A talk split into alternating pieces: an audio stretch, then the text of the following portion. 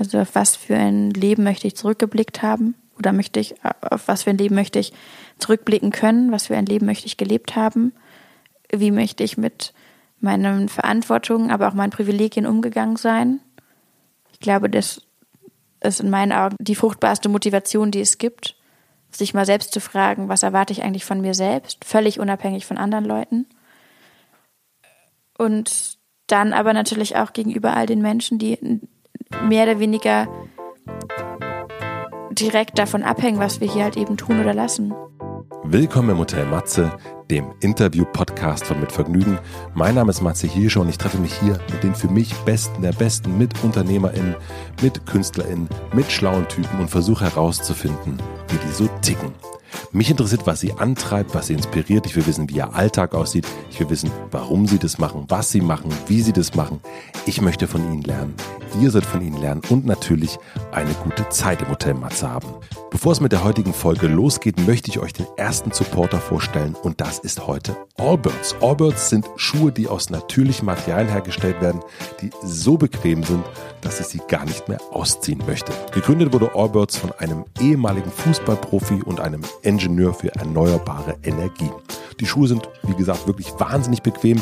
Irgendwie eine Mischung aus Sneaker und Hausschuh. Ich trage meine Allbirds ohne Socken und irgendwie fühlen sich die Füße darin den ganzen Tag wie zu Hause. Die Schuhe sind nicht nur in einer Vielzahl von Farben erhältlich, die von der Natur inspiriert sind, sondern Allbirds verwendet auch hochwertige, natürliche Materialien für ihren Sneaker. Die Tree-Kollektion besteht zum Beispiel aus Eukalyptusfasern aus ethischer Herkunft, die 95% weniger Wasser verbrauchen und die Hälfte der Kohlenstoffbelastung im Vergleich zu traditionellen Schuhmaterialien haben. Kaufen könnt ihr die Schuhe in Deutschland online natürlich unter allbirds.de und seit dem 10. Oktober in ihrem Shop in Berlin. Vielen herzlichen Dank an Allbirds und nun zu meinem heutigen Gast. Mein heutiger Gast ist Luisa Neubauer. Es gibt Menschen, die sind plötzlich da. Plötzlich reden auch alle von ihnen und plötzlich sieht man sie auch überall. Luisa Neubauer gilt als deutsches Gesicht der von Greta Thunberg inspirierten Fridays for Future Bewegung und ist wirklich plötzlich überall. In Talkshows, auf Instagram und Twitter, in Streitgesprächen, auf Titelseiten, in Podcasts, in Palästen und auf Konferenzen. Sie diskutiert, mahnt und inspiriert und ist Deutschlands für mich bekannteste Klimaaktivistin. Gerade hat sie gemeinsam mit dem Soziologen Alexander Repening das Buch Vom Ende der Klimakrise veröffentlicht. Mich hat interessiert, was war vor all dem? Was war vor dem Dezember 2018, als sie zum ersten Mal an einem Freitag gestreikt hat? Mit welcher Musik ist sie aufgewachsen? Warum studiert sie Geografie und warum studiert sie es noch immer? Was bewegt sie? Wir sprechen über den Ursprung der Fridays for Future Bewegung, über Hoffnung und Resignation und wie dicht die beieinander liegen und darüber, wie weit man für den Klimaschutz gehen kann. Ich habe gefragt, ist das, was ihr da gerade passiert, Schicksal, vielleicht sogar eine Art Bestimmung? Warum sind Visionen so wichtig. Wir haben schon eine ganze Weile versucht, einen Termin zu finden nach einem langen, langen Tag. Luisa hat zehn Stunden das Hörbuch zu ihrem Buch eingelesen, haben wir es dann endlich geschafft. Wir haben uns getroffen. Ich hatte das Gefühl, sie musste sich erst einmal daran gewöhnen, dass ihr Gesprächspartner, also ich, ihr nicht die Worte im Mund umdrehen will. Nach einer ganzen Weile haben wir dann aber die Schuhe ausgezogen und ja, einfach drauf losgesprochen. Ich fand es eine sehr, sehr spannende Begegnung. Es gibt wenige Menschen, die in diesem Jahr so viel unterwegs waren, die so oft in den Medien waren wie Luisa und es gibt wenig Menschen, die in diesem Jahr so viel bewegt haben. Ich fand es toll. Ich bin gespannt, wie ihr das Ganze findet. Schreibt mir wie immer. Aber jetzt ist einmal viel Vergnügen im Hotel Matze mit Luisa Neubauer. Wie schaffst du das? Naja, ich, äh, das ist ja irgendwie so vielleicht Teil meiner, meiner Aufgabenbeschreibung gerade, dass ich viel rede. Und in den allermeisten Fällen mache ich das ohne Skript. Und heute erstmalig hatte ich nur mich und das Buch und meine Stimme und war da in diesem kleinen Räumchen im Studio und habe dieses Hörbuch aufgelesen, aufgenommen. Das hat was wahnsinnig Meditatives. Man, man, man lebt dann nochmal alles durch. Natürlich bitte, wenn man selbst geschrieben hat und bei jedem Satz denkt so, ah, das hätten wir doch anders machen müssen. Manchmal aber auch habe ich dann noch ein Kapitel gelesen und dachte so, geil, wir können was. Ähm, war auch gut für mein Ego heute, definitiv. Welcher Satz ist dir hängen geblieben? Ich kann dir, sag dir danach, welcher Satz bei mir ja. hängen geblieben ist. Mhm. Ähm, also, das, wir haben jetzt hier 300 Seiten geschrieben. Das sind einige Sätze. Ähm, das sind ein paar Punchlines drin. Ein paar Punchlines. Ähm, ich glaube,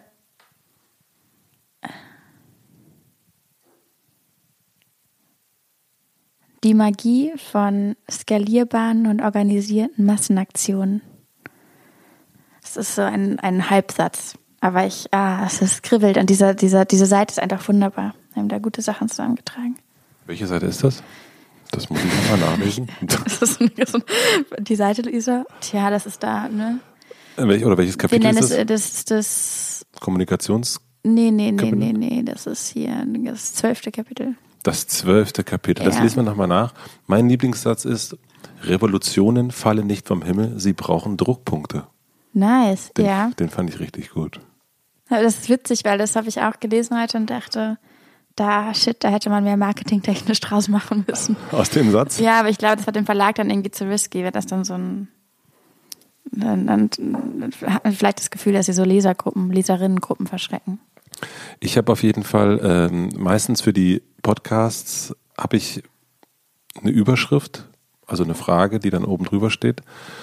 Manchmal ergibt sich die in der im Gespräch und manchmal habe ich es auch schon vorher. Und äh, heute passend so bei, bei dieser Satzkante dachte ich, okay, dann ist die Überschrift, wie startet man eine Revolution? Nice. I like it. Würde ich, würde ich sagen, ähm, also wir haben sehr, sehr lange nach einem Termin gesucht. Wir haben einen gefunden, ich finde es total super. Wie geht's? Läuft, denke ich. Ähm, nee, ich kann nicht klagen. Es sind total spannende Zeiten. Ich habe das Gefühl, wir sind in so einer gesellschaftlichen Findungsphase, während für einen einzigen Augenblick die Umstände um mich herum geklärt sind, weil mein Buch gerade erscheint. Und das ist super angenehm, weil da so wahnsinnig viel äh, drinsteckt an Gedanken und Liebe und Sorgen und Tränen und ein bisschen auch Bier. Und das alles, diese ganze, dieses ganze Aggregat, diese ganze Agglomeration, Agglomer wie nennt man das? Ich habe keine Ahnung, was das für ein Das Wort ist. ganze, diese ganze Kumulation, das ist alles, dieses ganze Mix halt. Das, das, das wir seit zwei Jahren in unseren Köpfen und unseren Herzen rumtragen und das wir irgendwann aufgeschrieben haben, all das ist jetzt gedruckt und wir können es mit Leuten besprechen, Leute können es lesen, wir können uns darüber streiten und auf jeden Fall kann das irgendwie raus in die Welt und da gehört es hin und das ist ein wunderbares Gefühl. Wenn man sich mit dir beschäftigt, ne, dann ist das ja eh, ist man eh ganz oft äh, überwältigt, verwundert. Und dann haben wir heute nochmal so, so einen besonderen Moment, weil du hast jetzt zehn Stunden lang ein Hörbuch eingelesen, hast das nicht gemacht, damit du morgen frei machen könntest, weil es in der zwei Tage Block gewesen. Jetzt machen wir noch ein Interview, also wir sind jetzt irgendwie kurz vor acht, glaube ich. Und du machst das, damit du morgen in die Uni gehen kannst. Das g- gibt's, erlaubst du dir einen Moment des, ich bin 23, ich bleibe im Bett liegen, ich gucke Netflix, ich, ähm, I don't give a shit. Boah, ich weiß nicht, ob jetzt ganz, ganz viele Menschen denken, krass, so eine Streberin. Ähm, ich muss dazu vielleicht sagen, ich fange gerade einen Master an und wir haben gerade O-Woche. Und Was ist das? also Orientierungswoche, so. das macht man am Anfang der Uni, da trinkt man eine Woche ganz intensiv Alkohol und findet Freunde und Freundinnen. Das geht, das ist so diese, diese ähm, Crunching Zone praktisch zwischen deinem, deinem Leben, wie es vorher war, und dem Start der, des Unilebens. Da geben die dir so eine kleine, ähm, ja, so eine kleine Übergangsphase. Brauchst du noch Orientierung, Entschuldigung, und brauchst du noch Freunde? naja, es ist irgendwie, es ist nett und es eine soziale Veranstaltung und es gehört irgendwie dazu. Und ich habe mir schon auch vorgenommen, da mit einer gewissen Ernsthaftigkeit an die Sache ranzugehen. Ich will ja auch nur mal studieren. Und jetzt fällt aber genau diese Orientierungswoche auf die Woche, wo mein Buch rauskommt.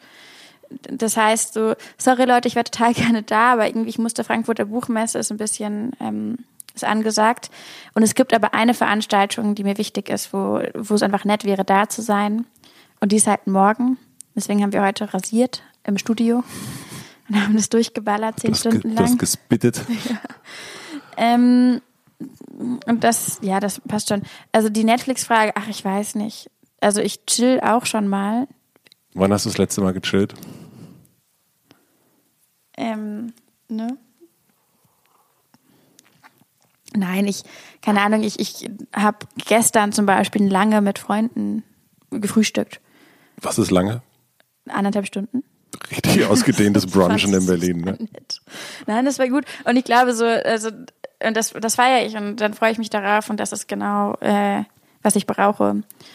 Das heißt, so, ich gebe mir sehr viel Mühe, auch diese normalen Sachen zu machen, die man irgendwie so macht, die ja auch irgendwie das Leben lebenswert machen und am Ende vielleicht auch ein zentraler Aspekt von diesem besagten guten Leben sind.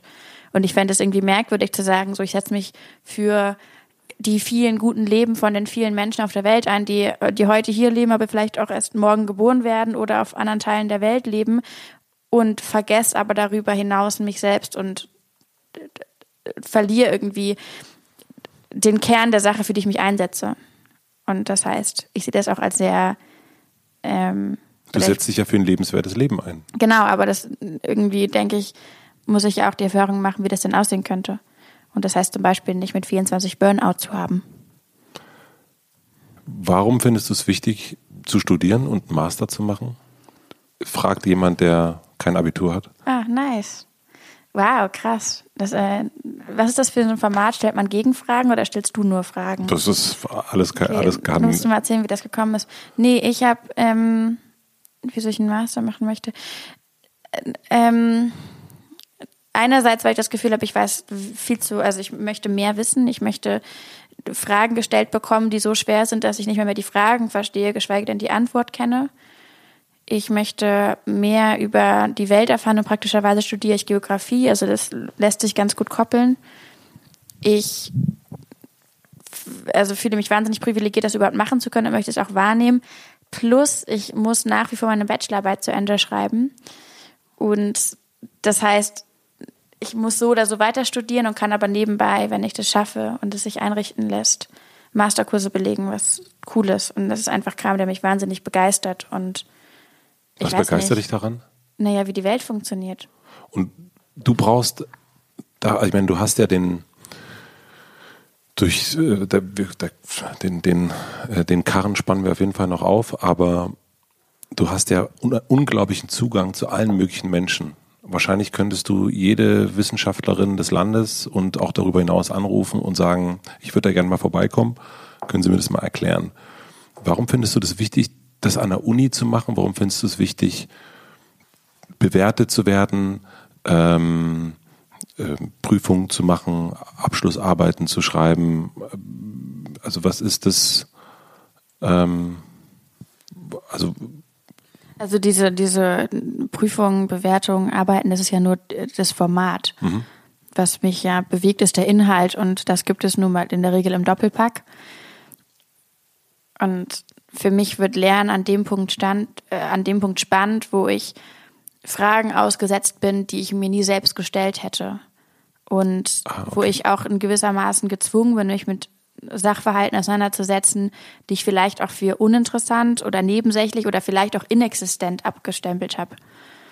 Und das heißt, also und das ist in der Regel das genau, was man an der Uni erfährt. Das hängt dann natürlich nochmal sehr davon ab, wo man studiert, was man studiert, wie man studiert. Aber bisher habe ich da ganz gute Erfahrungen eigentlich mitgemacht. Ah, das heißt, ähm, okay, wenn du jetzt rausgehen würdest und sagen würdest, ich habe eine Frage, liebe Wissenschaftlerin, dann hast du ja die Frage, aber du willst eigentlich, dass dich jemand etwas fragt, was du noch nicht weißt und dann rausfinden möchtest, kannst. Ja, voll. Ich gehe sehr fragend durch die Welt und ich meine, man muss ja erstmal zu dem Punkt kommen, wo man Fragen stellen kann. Ne? Und ich, was ich jeden Tag mache, ist mit irgendwie Wissenschaftlerinnen und Instituten und sehr klugen Leuten zusammenzukommen und Themen zu besprechen, aber auch immer nur in einem bestimmten Kontext oder einem bestimmten Rahmen. Und ich habe mich jetzt zum Beispiel entschieden, meine Bachelorarbeit über Geld zu schreiben, weil ich das Gefühl habe, das habe ich bisher noch nicht genug, gut genug durchdrungen. Und deswegen setze ich mich dem aus, weil ich denke, okay, ich, ich möchte verstehen, wer eigentlich die Klimakrise, Klimakrise finanziert. Und deswegen schreibe ich darüber eine Bachelorarbeit. Aber so auch, weil ich das Gefühl habe, das ist keine Sache, die alltäglich in meinem Leben irgendwie eine präsente Rolle spielt, obwohl ich mir sicher bin, dass es eigentlich viel präsenter ist, als wir uns das vorstellen können. Und dafür muss ich da reingehen und das auseinandernehmen. Was ist eine Frage, die du während deines Bachelor-Studiengangs bekommen hast, die dich sozusagen dazu jetzt bringt, dass du das weitermachen willst? Also kannst du dich da irgendwie ja. an etwas erinnern? Ja, also eine Million Fragen, aber eine Frage, die ich glaube mir so sehr die Augen über die Welt der Geografie eröffnet hat. Ähm, da waren wir auf einer Exkursion. Das klingt jetzt sehr äh, Klischee, aber das war wirklich ein, ein sehr bewegter Moment. Wir waren auf einer Exkursion und in, in Göttingen beschäftigen wir uns natürlich total intensiv und euphorisch mit dem äh, Vorharz. Auch eine Weltregion, die man eigentlich denkt, könnte man auch übersehen. Liebe Grüße. Ähm, der Harz. Der Harz. ja. Mhm. Genau, und wir standen, wir standen da irgendwie ähm, im Harz auf einem Gipfel und der Exkursionsleiter meinte zu mir hier, Frau Neubauer, erklären Sie uns doch mal, äh, auf was stehen wir hier und warum? Und ich guckte so runter und da waren da so kleine Kieselchen, die sahen irgendwie witzig aus. Und ich dachte so, ach, ja. Und mein erster Gedanke war wirklich, es ist so wirklich so ich weiß nicht, ob das Stadtkind ist oder ob das einfach nur ignorant. Ich dachte, logischerweise hat die irgendwer dahin gelegt. Weil es sah auch ein bisschen aus wie so ein Spazierweg. Und ich dachte, da ist jemand eine Schubkarre hoch, hat diese Steine dahin gelegt. Logisch. Und dann stellte sich, oder dann haben wir halt erfahren, nicht nur, dass diese Steine, auf denen wir standen, hunderte Kilometer aus Norwegen von Gletschern dahingeschoben wurden, sich auf der Höhe von Hamburg vermengt hatten mit anderen Gestein, dabei ihre Form und Farbe verändert hatten und jetzt seit einigen lächerlichen zehntausend Jahren davor sich hinrödelten, sondern auch, wie das halt funktioniert, dass sich die Umwelt und die Räume, in denen wir nun mal wandeln, wie die entstehen und dass wir Menschen so wahnsinnig klein sind und nichts ist so wie es ist, einfach nur, also alles hat jede Form, jede Form, die wir draußen in der Welt sehen, hat einen Grund, dass sie so ist. Und vieles davon ist menschlich gemacht, aber vieles davon ist eben auch ähm, physisch so entstanden durch, durch Umweltkräfte. Und es ist, also man, man verändert einfach den Blick auf die Welt, weil man auf einmal nicht mehr einen Straßenzug für einen Straßenzug nimmt, weil er irgendwie da ist, aber man denkt, okay, krass, hier standen Menschen hinter und haben sich Gedanken gemacht, wann, wieso dieser Straßenzug so entstehen sollte, was macht das mit Menschen? Und je weiter man sich von menschlichen Lebensräumen in Anführungszeichen entfernt und rausgeht in sowas, was man vielleicht so unberührt nennen würde, desto beeindruckender ist, weil diese Dimensionen sich einfach wandeln und du stehst dann nicht mehr auf einem Hügel und denkst, ah, es ist ein Hügel, sondern du denkst, ach krass, diese Schräge ist hier aus einem bestimmten Grund irgendwie so entstanden und diese Schräge verrät uns, was für Gesteine darunter sind und das verrät uns, wie Wasser da durchsickert und irgendwo in Grundwasserströme zusammen, zusammengeführt wird. Ja. Und das Interessante für dich sind das Wirken der Kräfte, die Räume. Was, was ist das, was dich da an der, an der Geografie so so mitreißt, dass du naja, das die, zehn Stunden durchliest? Also, naja, die, ähm,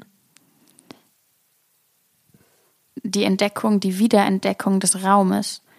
Was macht Raum mit Menschen? Was machen Menschen mit Räumen in jeder, in jeder Dimension? Und das fängt an in dem Raum, in dem wir sitzen, in dem Häuserblock, aber auch in dem Straßenblock, ab nach oben ge gesehen, horizontal, äh, vertikal in, in die Atmosphäre. Und so weiter und so fort. Und ich weiß nicht, ich glaube, das ist etwas, wenn wir uns mit dem guten Leben beschäftigen, mit ökologischen Zukünften, dann müssen wir uns anfangen, mit Räumen zu beschäftigen und sie wieder und die Gestaltung von Räumen, die Nutzung von Raum, die, das Erschaffen oder das Zerstören von Räumen so ins politische und gesellschaftliche Bewusstsein rücken, dass wir erst in der Lage sind, diese Räume so nachhaltig zu gestalten, dass sie bestehen können, auch für zukünftige Generationen. Gibt es sowas, also ähm, eine richtige Steckbrief-Buchfrage, äh, äh wie man das früher von, den, von, von der Schule hat? Ähm, gibt es einen Lieblingsraum, den du hast? Oh, cool. Ähm, ein Lieblingsraum. Also ich wollte früher ganz lange Stadtgeografin werden. Ich finde Städte, also urbane Räume, total spannend.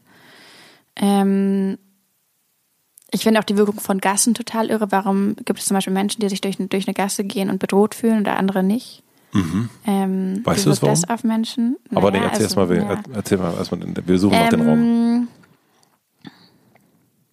ich glaube, ich finde die Räume am interessantesten, wo menschlich, also wo Menschen sozusagen menschliche Kräfte und Naturkräfte zusammenwirken. Und das heißt, der Mensch auf einmal ist ein Stück weit machtlos gegenüber den, ähm, gegen den Naturkräften. Zum Beispiel sind Steilküsten so ein Beispiel. Du kannst irgendwie da Häuser drauf pflanzen und du kannst Wege hinlegen, aber die Wellen kannst du nicht beeinflussen. Du kannst dann Wellenbrecher bauen vielleicht, um die Wellen abzuschwächen, aber du bist immer noch diesen Naturkräften ausgesetzt. Und das sind wir per se eigentlich immer, aber da merkt man das so wahnsinnig physisch und dann entsteht so eine Schönheit, was wir vielleicht so als äh, Panorama dann schnell verstehen, was ja eigentlich nur eine Demonstration der, der, der Macht und der Gewalt der Natur ist. Das heißt, so Steilküsten, das äh, hast du da so eine. Ich wahnsinnig spannend. Ja, aber es ist vielleicht auch dann so sehr Shakespeare belegt, ne? You never know. Ist ja vielleicht auch okay. Voll. Und hast du manchmal Angst vor der Natur? Ja, klar, wer hat das nicht? Oder? Also, ähm, ich weiß nicht. Ähm, das fängt ja auch in jeder Dimension an. Ne? Wer, ich äh, hatte schon mal Lebensgefahr also ich hatte mich schon mal, ich, oder ich habe mich mehrmals in Lebensgefahr gewähnt durch Lawinen zum Beispiel. Ah, wirklich? Okay. Wo ich. Wo war das? In, in, wo war das in Italien?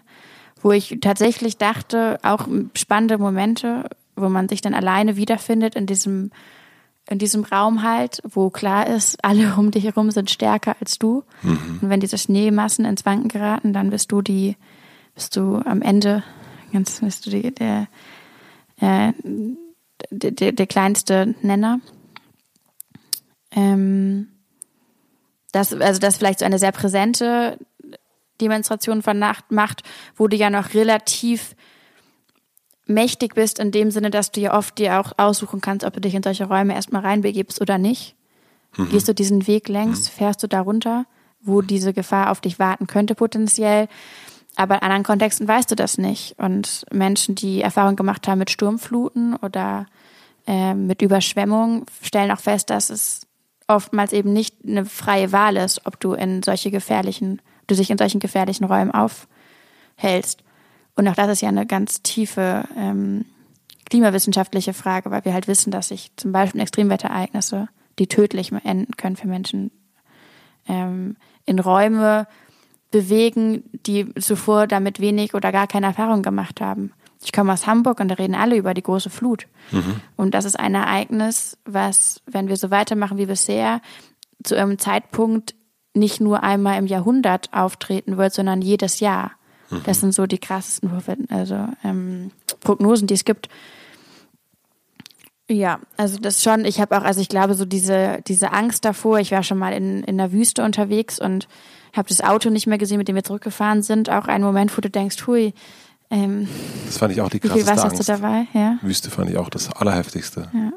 Weil es so einfach wirkt und so unbedrohlich wirkt, finde ja. ich. Also bei, bei so einem, beim Berg und so, da hat man das schon, oder wenn Wellen kommen, aber so Wüste wirkt so sanft. Ähm, keine, keine, Fußstapfen und nix und alles ist so, aber das ist so, das fand ich, fand ich richtig bedrohlich. Das ist tödlich. Und dann, wenn man weiß, dass in den Wüsten oder in, in vielen Wüsten zumindest mehr Menschen ertrinken als verdursten, dann bekommst du auch nochmal ein ganz anderes Gefühl dafür, was die eigentliche Gefahr ist. Wieso verdursten? In Wüsten? Dass sie ertrinken, die Menschen, weil wenn es dann regnet, dann sagen wirst du halt weggeschwemmt und gehst ah. in diesen Strudeln unter. Das heißt, es ist sozusagen nicht, es tritt jetzt nicht für alle Wüsten global, weil dann kommen ja auch noch Eiswüsten dazu, wo die Lage anders ist. Aber in vielen Wüsten ist es ein ganz spannendes Phänomen, dass dann diese Wassermassen durch sogenannte Wadis, also diese Täler, die sich nur bei diesen Starkregenereignissen formen, dass da dann diese Wassermassen, Wassermassen ohne Rücksicht auf Verluste die Menschen wegreißen. Gab es für dich irgendwie so einen Moment, wo du gemerkt hast, das ist genau dein Thema? Also äh, initiales äh, Dokumentation im Fernsehen gesehen, Buch gelesen? Nee, ich glaube, es war schon also ganz, ganz klassisch tatsächlich, glaube ich, so Geografiestundenereignisse, wo ich im Geografiebuch geblättert habe und mich immer geärgert habe, wenn wir dann Kapitel ausgelassen haben. Und habe ich die Kapitel zu Hause gelernt, weil ich dachte so, hä, wir können doch jetzt nicht weitermachen, ohne die Wolkenform gelernt zu haben. Das ist eine große Empörung, neunte Klasse, und habe ich das gelernt. Und ähm, das war schon so, also und da fand ich alles, also wirklich jedes einzelne äh, Mini-Thema fand ich so spannend und so also weltbewegend in, im wortwörtlichsten Sinne, dass ich dachte, okay, ich, ich muss da mehr drüber wissen, ich muss das besser verstehen. Und warst du auch, also neunte Klasse, dann demnach 15, hast du, warst du in der Zeit auch, keine Ahnung, Fan von Bands, von Künstlern, warst du ähm, ein Hip-Hop-Girl oder, oder sowas? Also Ach so, wie war, wie war, Gott, was war meine, ich habe damals Fußball gespielt, das heißt, ich habe viel Platz auf dem, viel Zeit auf dem Grandplatz verbracht ähm, hatte eigentlich immer, also meine Erinnerung, dass ich eigentlich immer staubige Schienbeine hatte von einem Grand. Ähm, was habe ich sonst noch so gemerkt? Naja, ich glaube, so, so popkulturell oder sowas war, glaube ich, damals die Zeit, oh, die Zeit, wo alle Leute Twilight gelesen haben oder es auch in die Kinos kam. Das war natürlich mhm. alles für uns wahnsinnig bewegend. Und es gibt so eine Szene, wo die in Unterwäsche, sieht man, das ist das einzige sexuelle, wirklich so stark sexualisierte Szene in diesem Film ist, wo die in Unterwäsche irgendwie rummachen. Mhm. Ich glaube, es war für viele Freundinnen und für mich so das erste Mal, na, vielleicht waren wir da so achte Klasse, aber das war so das erste Mal, wo wir irgendwie in einem Film äh, Frauen oder junge Mädchen gesehen haben, die wir so ein bisschen mit uns assoziiert haben, die so ernsthafte, so Alt-Menschen-Beziehungen geführt haben.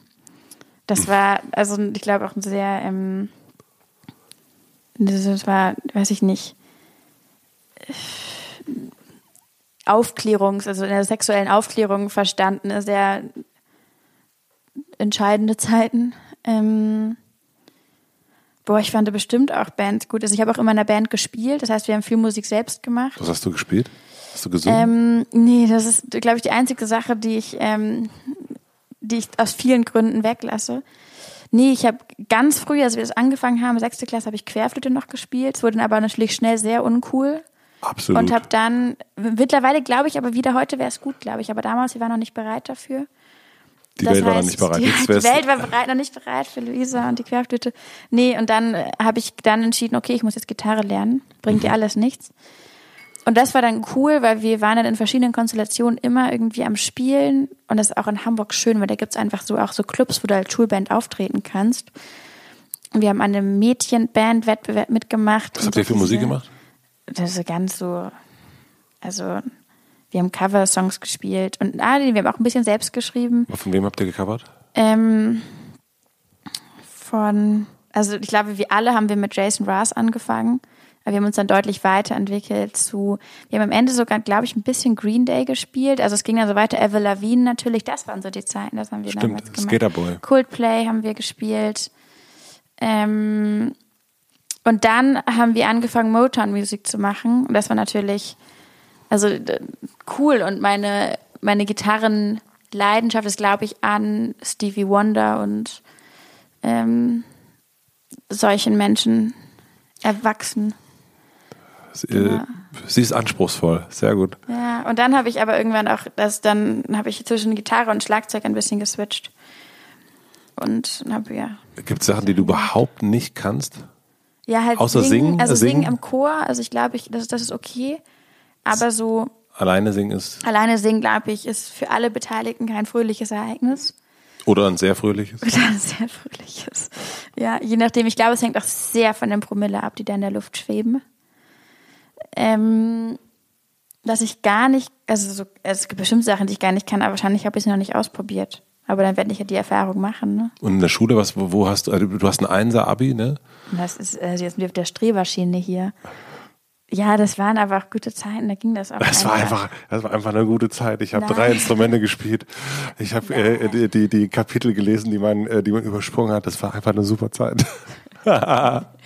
nee, also das war, das war cool, das war auch easy, aber ich hatte wahnsinniges Glück. Ich war in so einem Jahrgang, da war das okay, cool, gut zu sein. Und ich glaube, dass es mittlerweile, das war auch in anderen Jahrgängen nicht so, aber wir waren also so, es war völlig akzeptabel, dass man mal gute Noten geschrieben hatte. Man musste nicht so sozusagen entschuldigend durch den Klassenraum gehen, sondern das wurde dann auch mal hingenommen. Und man durfte trotzdem irgendwie, oder man konnte abends auch ganz selbstbewusst mit Flunkyball spielen. Das war okay.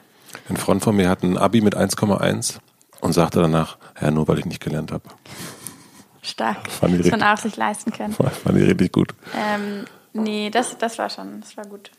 Ähm, In welches Fach warst du am schlechtesten? Welches Fach warst du am schlechtesten? Eine sehr gute Frage gewesen. ähm, Ich war in so einem, also wir haben so ein, es ist auch ein Hamburger Abi, es lagen wir auf dem Teppich, aber ich hatte so ein Abiturkonzept, da konnte man sich entscheiden zwischen Chemie und Chor.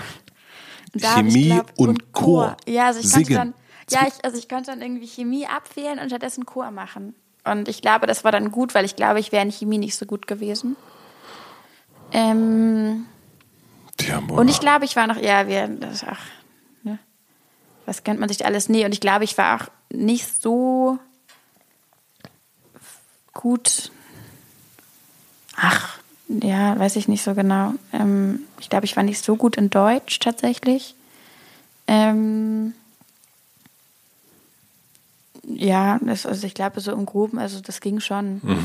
ja, so, aber es war auch, also ich fand das jetzt auch, also das war auch alles irgendwie okay. Ich fand, also ich glaube, wenn du ehrlicherweise war das zumindest damals so, ich weiß nicht, wie es heute ist, aber ich fand Englisch und Mathe cool und war irgendwie, glaube ich, in Sport auch ganz okay. Und damit hast du irgendwie schon mal Sympathiepunkte auf verschiedenen Ebenen, dass dann auch der Rest irgendwie läuft. Was würdest du sagen, welche Fähigkeit brauchst du jetzt am meisten gerade? Also auch mal von, also wir nehmen mal alle Fähigkeiten, die du hast. Alle. Ja. Jetzt, das ist so ein, wann kommt der gemeine Part in diesem Podcast? Wann kommt der, wo du so auseinanderrupst, was ich irgendwann mal gesagt habe? Aber das ist ja, ist so ein, das, gehen die Leute mit so einem Ego raus. Äh, äh, spannend, da muss ich mal eine Umfrage starten von den Leuten, die hier schon im Podcast waren. Die, alle, die stehen alle draußen, so, haben so Spiegel und gucken sich dann immer an und küssen so ihre Muskeln. ähm, ich glaube, was jetzt gerade ja, man, also ich glaube, ich kann ganz gut Geschichten erzählen. Also Geschichten in dem Sinne, dass ich mich darauf verlassen kann, dass ich in der Regel in, in dem, wie ich Dinge erkläre oder erzähle und was ich erkläre oder erzähle, irgendwo ein ganz bisschen Menschen erreiche. Und dass das so ein bisschen auch in einem Art Automatismus funktioniert, dass ich nicht jedes Mal, bevor ich auf irgendeinem, also sei es in einem Plenum mit vielen Aktivistis oder auf einem Panel oder in einer Talkshow oder wo auch immer bin, dass ich nicht jedes Mal darum bangen muss, dass ich es schaffe, da ein paar vernünftige Sätze in die Runde zu werfen. Und ich glaube, wenn man das nicht so automatisch oder so selbstverständlich machen könnte, ginge das auch, was ich mache, aber man müsste mehr Zeit haben, um sich rhetorisch anders auf Dinge vorzubereiten. Wenn man das nicht so schon so. Wenn es nicht, also wenn ich mich darauf verlassen könnte, dass ich weiß, okay, ich stehe gleich auf die Bühne und was ich erzähle, das wird irgendwie ganz gut werden. Mal besser und mal schlechter, aber es wird irgendwie immer okay. Und das ist, glaube ich, was mir gerade am allermeisten ähm, den Rücken frei hält. Nicht, weil es notwendigerweise das Wichtigste ist und die Kompetenz, die Leute in, in meiner Aufgabenbeschreibung mhm. können müssen, aber weil ich glaube, ich sonst so wahnsinnig viel Zeit darin investieren müsste, ewig zum Beispiel ein Reden zu schreiben, wenn ich das nicht auswendig könnte. Das wäre jetzt meine. Mhm. Und ich glaube so auch, also je nachdem, also ich meine, so für, ich kenne ehrlich gesagt wenig Menschen, die gerade genau das machen, was ich mache, aber die gibt es bestimmt. Aber ich zum Beispiel habe jetzt nicht so wahnsinnig viel Zeit zu schlafen. Das geht aber auch. Ich würde sagen PolitikerInnen, oder? Ja, vielleicht, ja. Die so also so Politiker in, im, im, im, im Wahlkampf sind? Stimmt. Boah, ich stelle es mir so undankbar vor. Ist das, was du machst, dankbar? Teilweise.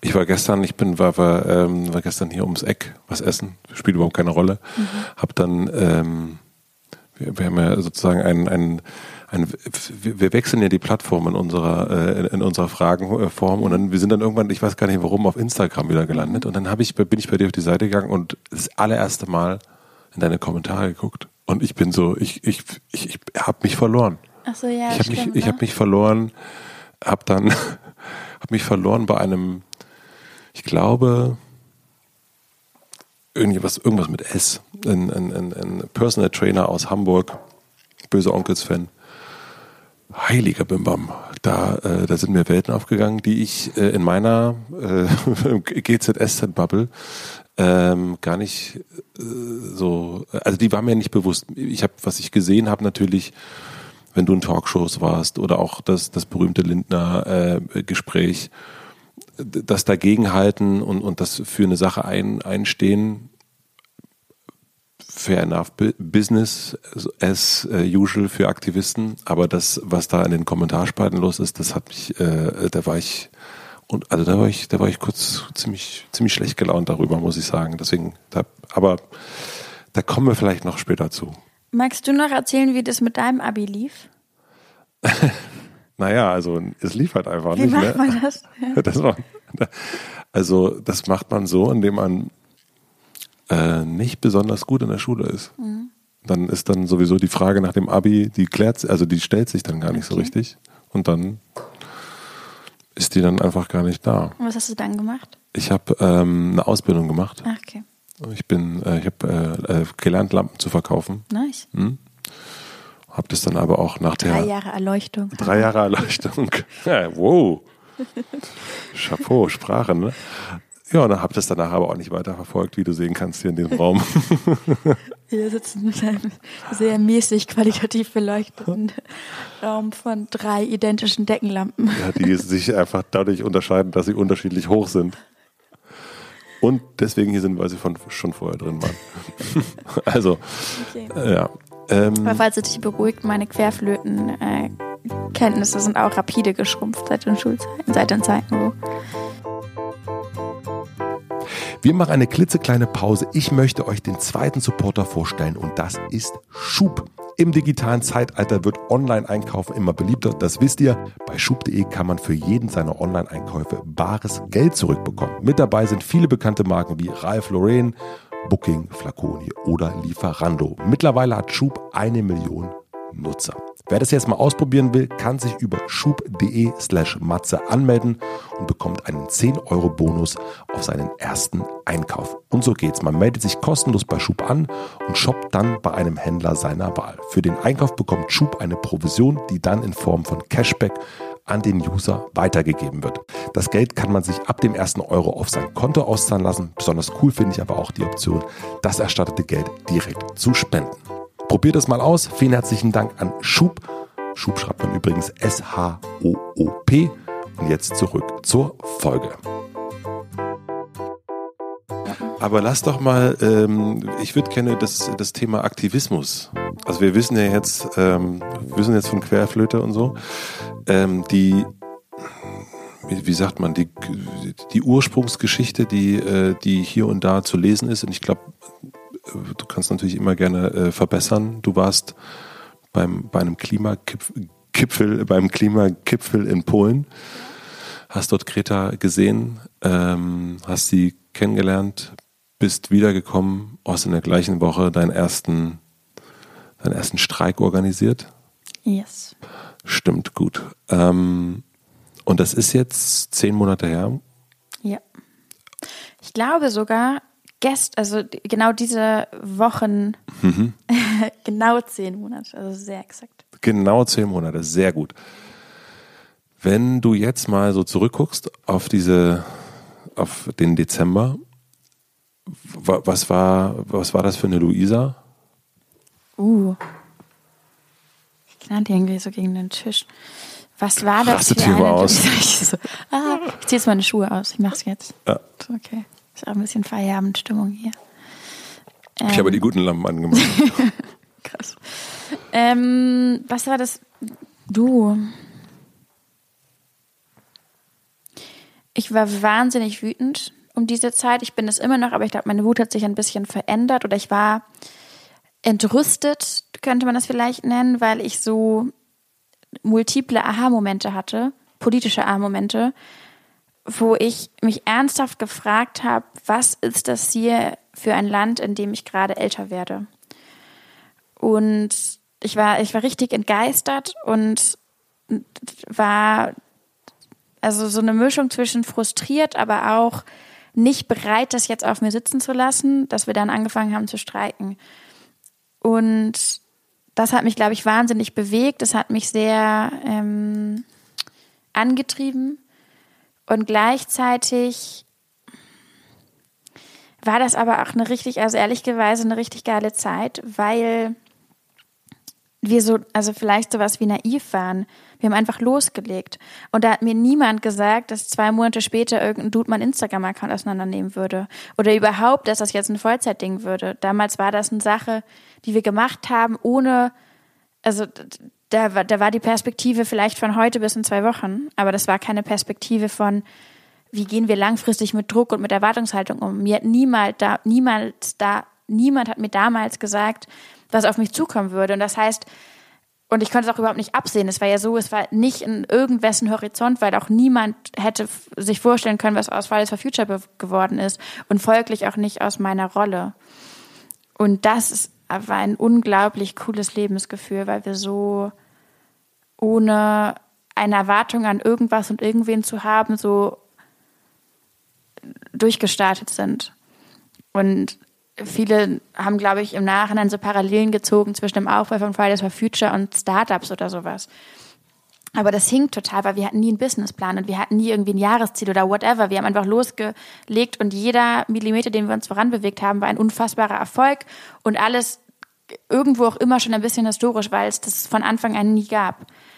Das heißt, man taumelt irgendwie so ein bisschen und ähm, ja, das war irgendwie, es war, war cool, richtig cool. Und wir waren so klein und die, die, auch damals waren irgendwie Probleme, die wir hatten, weltbewegend, aber sie waren halt irgendwie im Nachhinein natürlich auch irgendwie äh, damals waren die andere Pro Dimensionen. Damals, also das hast du in deinem Buch, finde ich ganz, ganz süß, äh, muss ich dann sagen, äh, geschrieben, dass ihr vergessen hattet, die Batterien aufzuladen ja, oder die genau, Akkus aufzuladen von den, äh, vom ersten Streik und dass das so die Herausforderungen waren. Genau, das war die Dreiviertel, die zur Dreiviertelstunde dieses Tages, erster Streik. Wie kommen wir an Soundanlagen? Und wir hatten nichts und am Ende von diesem ersten Streik sind ganz viele Fotografen zu uns gekommen und meinten, es war für sie eine Katastrophe, weil sie keine Bilder machen konnten, weil wir gar nicht in so einer Logik gedacht haben, dass da eine Bühne ist und dann sind da Leute und dass es dann irgendwie so Foto-Opportunities gibt, sondern das war irgendwie, wir waren alle da und so, es gab ja kein Konzept, so sieht ein Schulstreik aus, so, so muss das dann irgendwie aussehen. Also wir waren da so, so eine Traube, die immer so, also, die da so im Kreis immer gelaufen ist. Und ich habe dann mein, meine erste Rede gehalten auf einer Demo jemals und war aber so, wie man das vielleicht so früher aus so, so aus dem Speakers Corner in London kennt, oder so eine Person und umringt halt von diesen anderen Leuten, die ganz nah stehen, damit man sie hört, von allen Seiten. Das ist für Fotojournalisten eine Katastrophe. Also was soll man da aufnehmen? So paar Menschen vor diesem riesigen Bundestag. Was hast du gesagt? Äh, die Rede ist tatsächlich auf YouTube und ich habe mir jetzt für das Buch ein paar Mal angehört. Ähm, damals haben wir noch alle Sachen auch so ganz aufgeregt live gestreamt auf Facebook, was wir dann irgendwie auch völlig abandoned haben mit den, mit den Monaten. Ähm, da habe ich ganz viel, also ich habe da einiges erzählt, dass Leute gekommen waren und ich habe da auch moderiert und habe da eine Sache gesagt, das war cool. Ähm, ich habe gesagt, Leute, Heute sind wir in 14 Orten in ganz Deutschland und nächsten Monat können wir in 40 Orten sein. Und genau einen Monat später waren wir nicht in 40 Orten, sondern in 55 Orten. Und ja, das waren schon, das waren diese magischen Zeiten, das war cool. Erzähl mal kurz noch, was die, du hast erst von Aha-Momenten erzählt. Mhm. Was waren so zwei, drei? Ein Aha-Moment war, Staaten haben das Paris-Abkommen unterschrieben. Und dann haben sie weiter Kohlekraftwerke gebaut. Mhm. Das hast und du ich, dann also, und dann also habe ich halt gelernt, dann irgendwann, ich habe dann Studien dazu gehört, das war alles rund um die Klimakonferenz, wo die aufgezeigt wurden, wer die baut, wer die finanziert, viel finanziert von westlichen Banken, versichert auch von deutschen Versicherern. Ähm, und dann ist klar, wenn diese ganzen Kohlekraftwerke so gebaut werden würden wie geplant, dann würde das Paris-Abkommen nicht eingehalten werden können. Das war damals schon absehbar.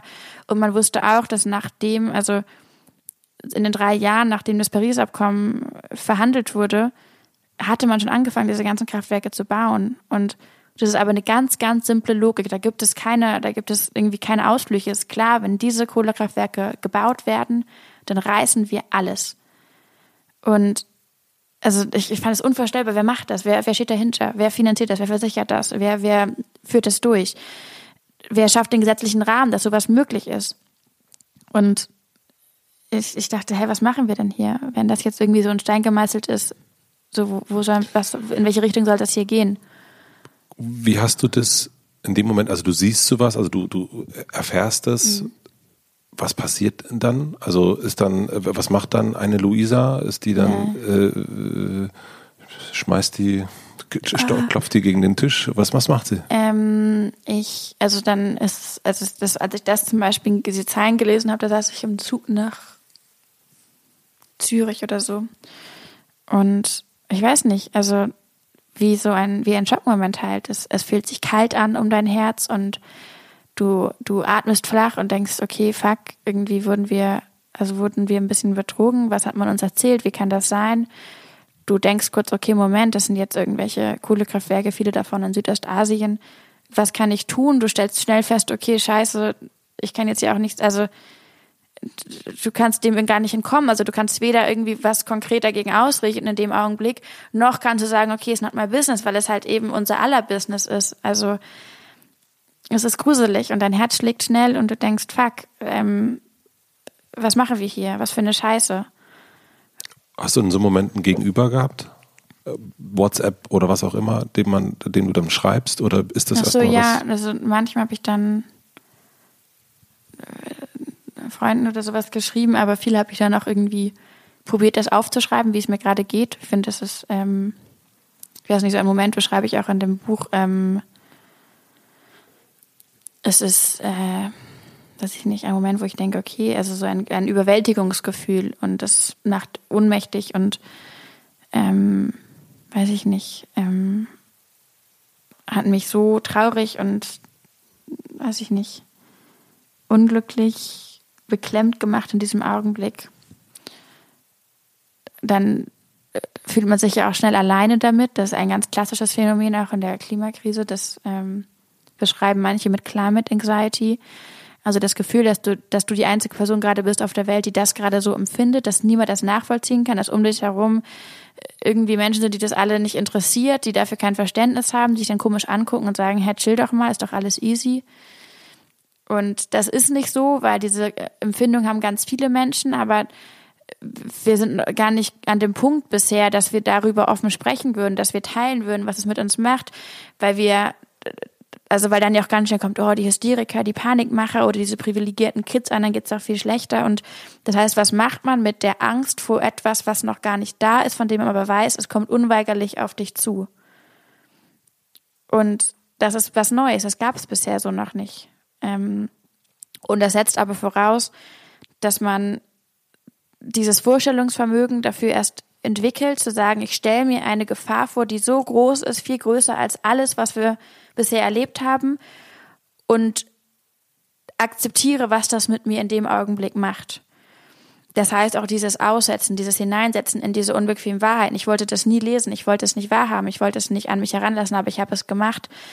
Aber das ist auch eine Sache, die vielleicht eine unbequeme, ein unbequemer Umgang damit ist. Viel bequemer wäre ja zu sagen, ähm, die Klimakrise gibt's nicht äh, oder das, was die da machen, ähm, ist Fake News. Die Wissenschaft, die sagt, dass es jetzt schlimm ist, Fake News. Die, die mir das verkünden, das sind Leute, die haben mir nichts zu sagen oder überhaupt, es geht mir nichts an. Also alles bequemere Wege, damit umzugehen. Aber das über sich hineinrollen zu lassen und dann zu überlegen, okay, wie finde ich einen Umgang damit, ist die undankbarste und unbequemste aller Arten und Weisen, schätze ich.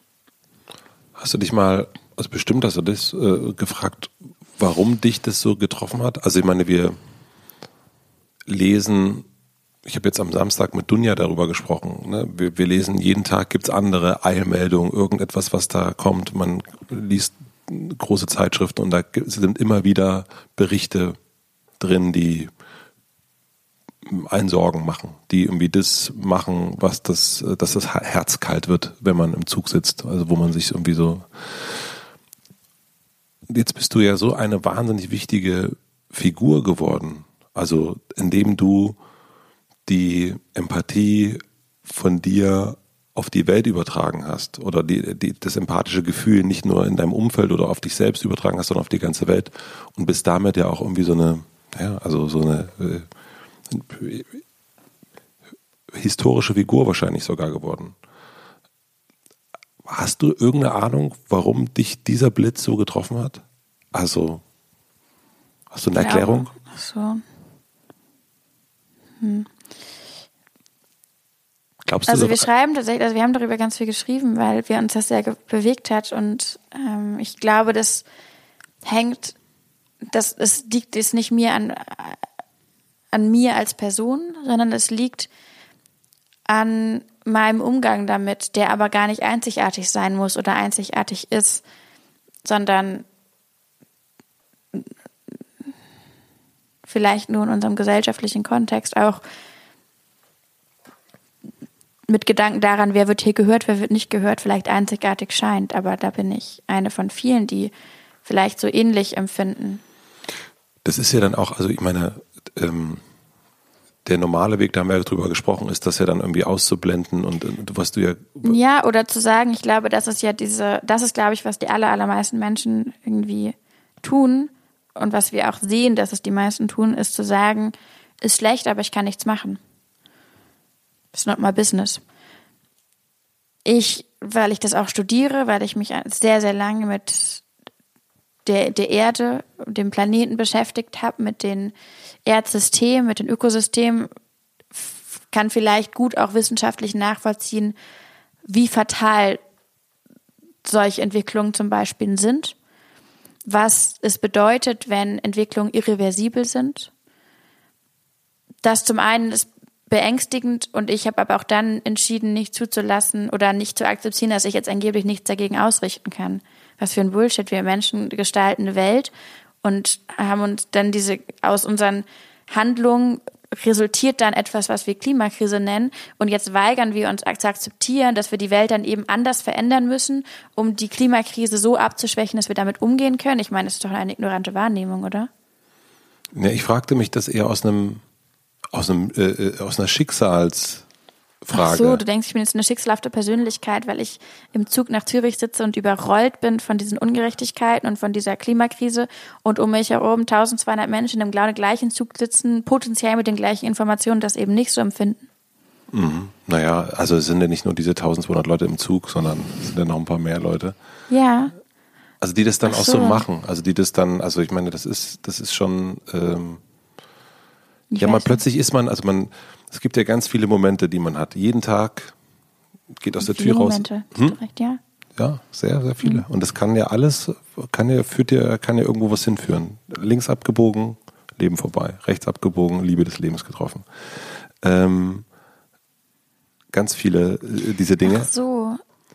Und das ist, äh, also, Ja, natürlich, aber dir das ist ja ist schon ja klar, dass das, was du gerade erlebst, dass das nicht ganz der, nicht ganz normal. das nicht ganz normal ist. Das ja, ich, also ich glaube, so abgehoben bin ich nicht, dass ich denke, das machen doch alle anderen auch. für eine, für eine äh, äh, sozusagen Ex-Querflötenspielerin ist es schon Ja. ziemlich außergewöhnlich. Ach so, ja.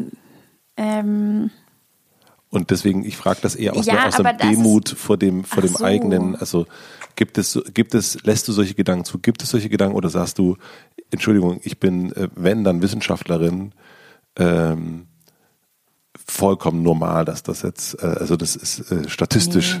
Nee, es ist nicht statistisch. Also wenn ich es, nein, natürlich ist es außergewöhnlich, was gerade in Deutschland passiert und außergewöhnlich in einer gewissen Art und Weise natürlich auch, äh, in welcher Rolle ich mich wiederfinde, ohne das antizipiert zu haben. Ich habe alles andere vorgehabt, als jetzt mit dir hier zu sehen und auf diese zehn Monate zurück, zurückzublicken, als wir das angefangen haben.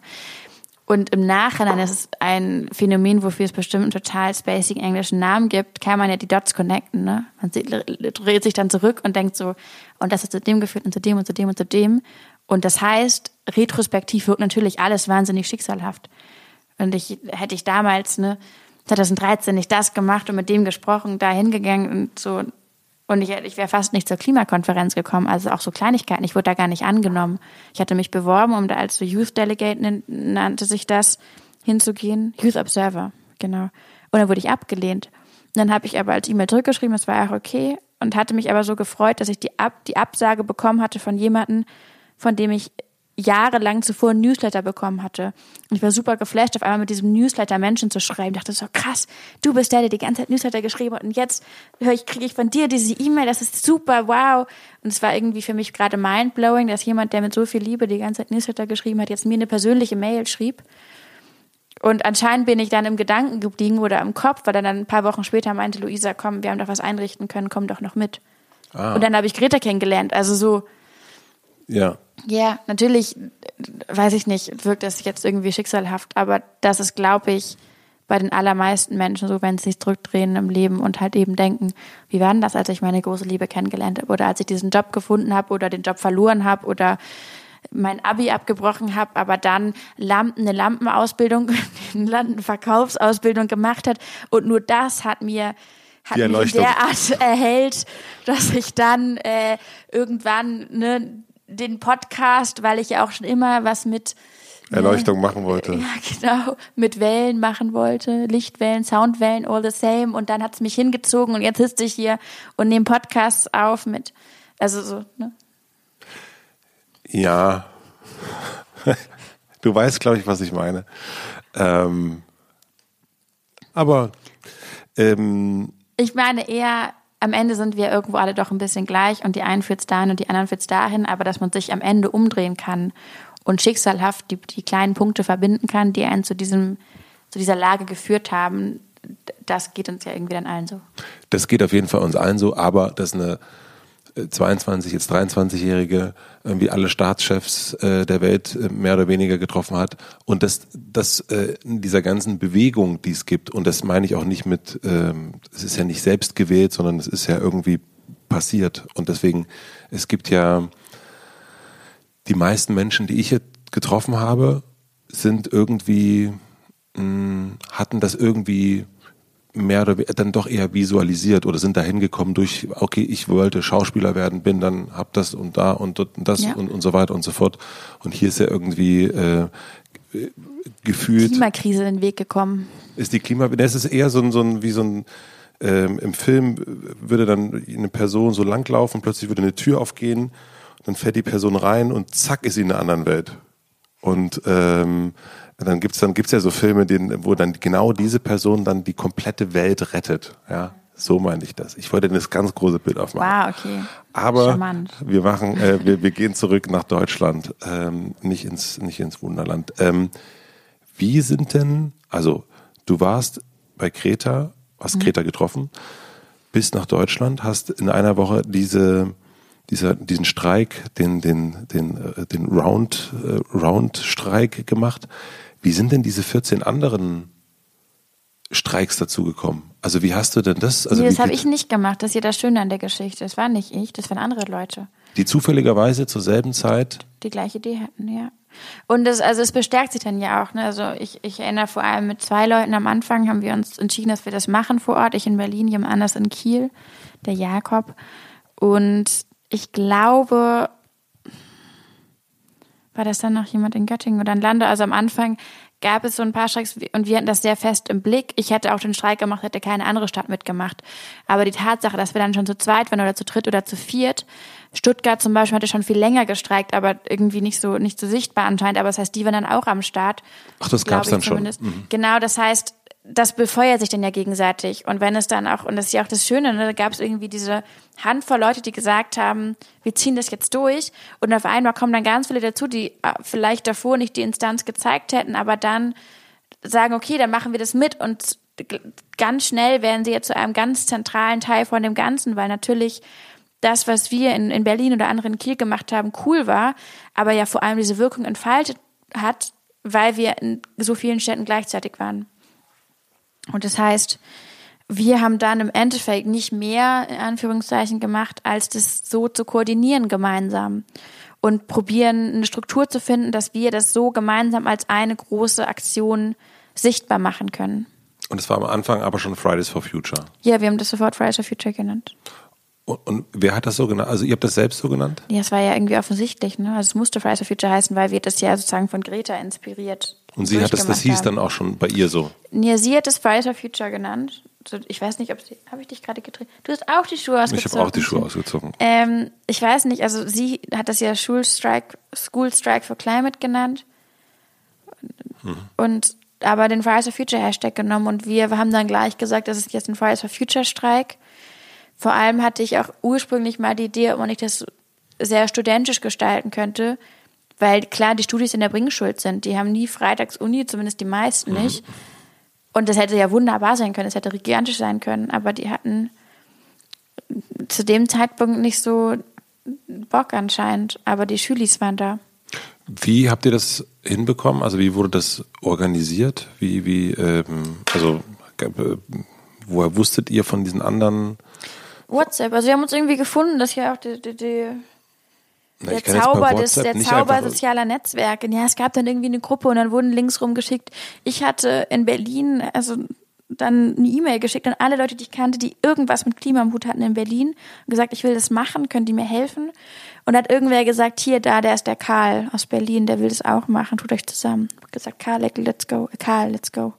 Und dann haben wir das, und dann habe ich schon den Karl gefunden gehabt und dann haben wir das irgendwie zusammen gemacht und dann kannte man sich irgendwie, so groß ist ja dann die Welt nicht von Leuten, die völlig random, ohne dass jemals, jemand jemals davon gehört hat, sagen, wir gehen jetzt irgendwie streiken und wir probieren es einfach mal. Und wie sind die Medien darauf aufmerksam geworden? Oh, wir haben natürlich Pressemitteilungen verschickt und getwittert. Das hast du aber auch schon vorher gemacht. Genau. Da hast, da hast du mal erzählt, gelernt. das hast du gelernt, aber da ist vorher, hast du mal gesagt, irgendwie nichts passiert, aber jetzt ist was passiert. Was, ja, also ich bin ja schon, also ich weiß nicht genau, was Leute irgendwie denken, was ich so in dem, in dem Leben vor Fridays for Future gemacht habe. Aber da habe ich Erzählen auch schon, also da war ich, da war ich auch schon aktiv und habe mich halt eingesetzt. Und mm, da war ich halt auch in so lokalen Initiativen aktiv. Wir haben mit Fossil Free Göttingen zum Beispiel die Stadt und die Uni Göttingen motiviert, ihr Geld nicht mehr in fossile Energien zu investieren. Und da habe ich zum Beispiel die Pressearbeit gemacht. Und das heißt, für jeden Kram, der irgendwie anstatt eine Pressemitteilung verschickt und in aller, in den aller, aller seltensten Fällen fand das irgendwer relevant. Und das heißt, ich wusste genau, also ich wusste, wenn man eine gute Pressemitteilung verschickt, oder zumindest von der, eine, von der wir dachten, dass sie ganz gut wäre. Und wusste aber auch, wie es ist, wenn einfach die Zeit nicht dafür reif ist, wenn Menschen das Thema, also per se, egal was es, also was genau der spezifische Anlass ist, wenn sie Umwelt- und Klimafragen langweilig und irrelevant und nicht berichtenswert finden. Das heißt, als wir jetzt auf einmal da standen und da kamen dann diese Kameras, war das schon auch unfassbar Warum hat das die SchülerInnen so angezogen? dass wir jetzt an dem Freitag da standen. Das, ich meine, das ist so ein, Ähm, ja, so, ja. Weil ich glaube, weil dieses Gefühl, was wir hatten, als wir es ins Leben gerufen haben in Deutschland, wo wir gesagt haben, es ist so ungerecht, es ist so absurd. Wie kann es sein, dass das, also diese ganzen Ungerechtigkeiten gerade einfach so ihren Lauf nehmen, ohne dass man uns hört? Das hatten ganz viele das Gefühl. Und die aller, allermeisten, und ich glaube, das ist auch noch immer so, wussten gar nicht, wie man das artikulieren kann in einer, in einer Art und Weise, die man irgendwie ernst nehmen konnte, wo man das Gefühl hatte, ich trage zu was Sinnvollem bei, ich finde mich darin wieder in dem Format. Und ich glaube, das haben wir, dieses Format haben wir irgendwie ein bisschen geschaffen. Ähm, das war auch ein gutes Momentum, muss man sagen. Also es war die Zeit direkt vor der Entscheidung von der Kohlekommission, wo auch eine ganz kleine politische Öffentlichkeit in Deutschland zumindest ein bisschen gemunkelt hat, was jetzt nun ist mit der Kohle und dem Kohleausstieg. Das heißt, da war irgendwie viel da. Und ich weiß nicht, viele Leute, die sagen, gesagt haben, okay, läuft bei uns. Plus, jetzt, ja, du merkst ja, naja, also wie mobilisiert man was, also wie, wie mobilisiert man Menschen für was, von dem sie noch nie gehört haben, wo sie sich denken, das kann potenziell ein Riesendesaster werden. Ich werde mir so viel Stress einhandeln mit meinen Lehrerinnen und mit meinen Eltern und mit allen anderen Leuten. Und ich stehe dann frieren vom Bundestag und weiß eigentlich gar nicht genau, was da jetzt draus werden soll. In meinen Augen ist die beste Mobilisierung für all solche Vorhaben, Freunde zu finden, die andere Freunde überzeugen. Da kannst du den schönsten Newsletter schreiben und irgendwie die engagiertesten Lehrerinnen haben, die sagen, wir gehen mit der ganzen Klasse dahin. Weil dann nur zwei coole Kids in der Klasse sind, die sagen, ich finde es wichtig, ich mache das, hat das einen wahnsinnigen, hat eine, eine wahnsinnige Auswirkung, einen Reiz für andere Leute. Halt FOMO, ganz klassisch. Fear of Missing Out. Hm. Ja. Und was glaubst du, und ich weiß, ich weiß, dass es wahnsinnig schwer zu, also zu beantworten ist. Und, äh, und ich meine das auch nicht, ich meine das jetzt auf jeden Fall nicht spiegelmäßig und man steht jetzt davor und küsst seine Muskeln. Ähm, was glaubst du, warum du jetzt das Cool Kid dieser ganzen Bewegung bist? Oh Gott, da fragt man die Bewegung. Ich glaube, ähm, ich, äh, ich finde es sehr richtig, dass viel hinterfragt wird, warum es eine Person wie mich gibt in der Bewegung. Ähm, weil das natürlich auch nicht immer leicht ist. Aber ähm, ich verstehe total, dass also ich würde es nur gern. Also Cool Kid ist, glaube ich, da ein Euphemismus. Ähm, ich würde eine Person, die ein ein Aufgabenfeld irgendwie vielleicht also die, die, die To-Dos macht wie jede andere, die engagiert ist wie viele andere, die auch ein ähnliches Zeitpensum hat wie viele andere, aber deren Tätigkeitsfeld ein Stück weit mehr in der Öffentlichkeit liegt als das von anderen. Ich glaube, so würde ich es eher beschreiben. Ich sehe es. Wie, wie, wie war der letzte Satz? Naja, mein Tätigkeit, Tätigkeitsfeld, die Aufgaben, die ich im Sinne der Bewegung mache, liegen ein Stück weit mehr in der Öffentlichkeit als die von anderen. Das heißt nicht, dass es weniger oder besser ist, äh, schlechter oder besser ist, was ich mache, mit dem Unterschied, dass sich dann ganz viel verselbstständigt. Dass ich, dass sich sozusagen Dynamiken um mich herum, um das, was ich tue oder mache und lasse, auch ein Stück weit verselbstständigt haben. Mhm. Ähm, und ich aber, ich verstehe die, die Dinge, die ich mache, wie ein, ja, ein Teil von einer langen To-Do-Liste, die wir eben abarbeiten, gemeinsam. Und auf mich fallen ein Stück weit viele Dinge zu, die irgendwas in der, also die kommunikative Fragen beantworten. Und Warum ich das ausgerechnet mache, ist schon seit vielen Monaten auch schon immer eine nicht mehr nur interne Frage gewesen, sondern auch eine sehr öffentliche, weil eben dieses in der Öffentlichkeit stehen eine andere Dynamik hat, als die wir, als die, als die Dynamik, die wir in der Bewegung bedienen. So. Also das, das heißt, Sinn? ja, ja, ja. Okay. Also das heißt, so ein, so ein, so ein man, man braucht natürlich auch ein Gesicht also ja, das kann man finden. Also das, das, das, sagen einige, andere sagen es wiederum nicht. Mhm. Ich glaube, dass wir, dass Gesichter uns bereichern, wenn es viele sind. Und ich und einige andere arbeiten sehr hart daran, dass wir mehr werden, dass man neben irgendwie mir und Jakob und Carla und weiß ich nicht, Theresa und so andere Leute auch kennenlernt, mehr kennenlernt, auch als Person wahrnimmt damit wir auch ein Stück weit überhaupt in die Richtung kommen, dass die Menschen, die öffentlich für die Bewegung sprechen, ein bisschen die Diversität widerspiegeln, die wir innerhalb der Bewegung erleben. Was glaubst du, warum dieses Lampenlicht? Ähm, äh, auf, auf, da spricht der Lampenverkäufer. Mhm, ja, siehst du.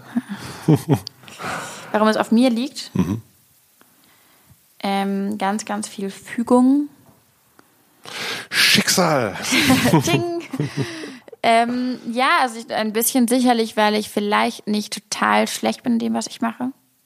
Weil ich vielleicht zum Beispiel reden kann ein bisschen. Sage ich hier so vor mich hin nuschelnd.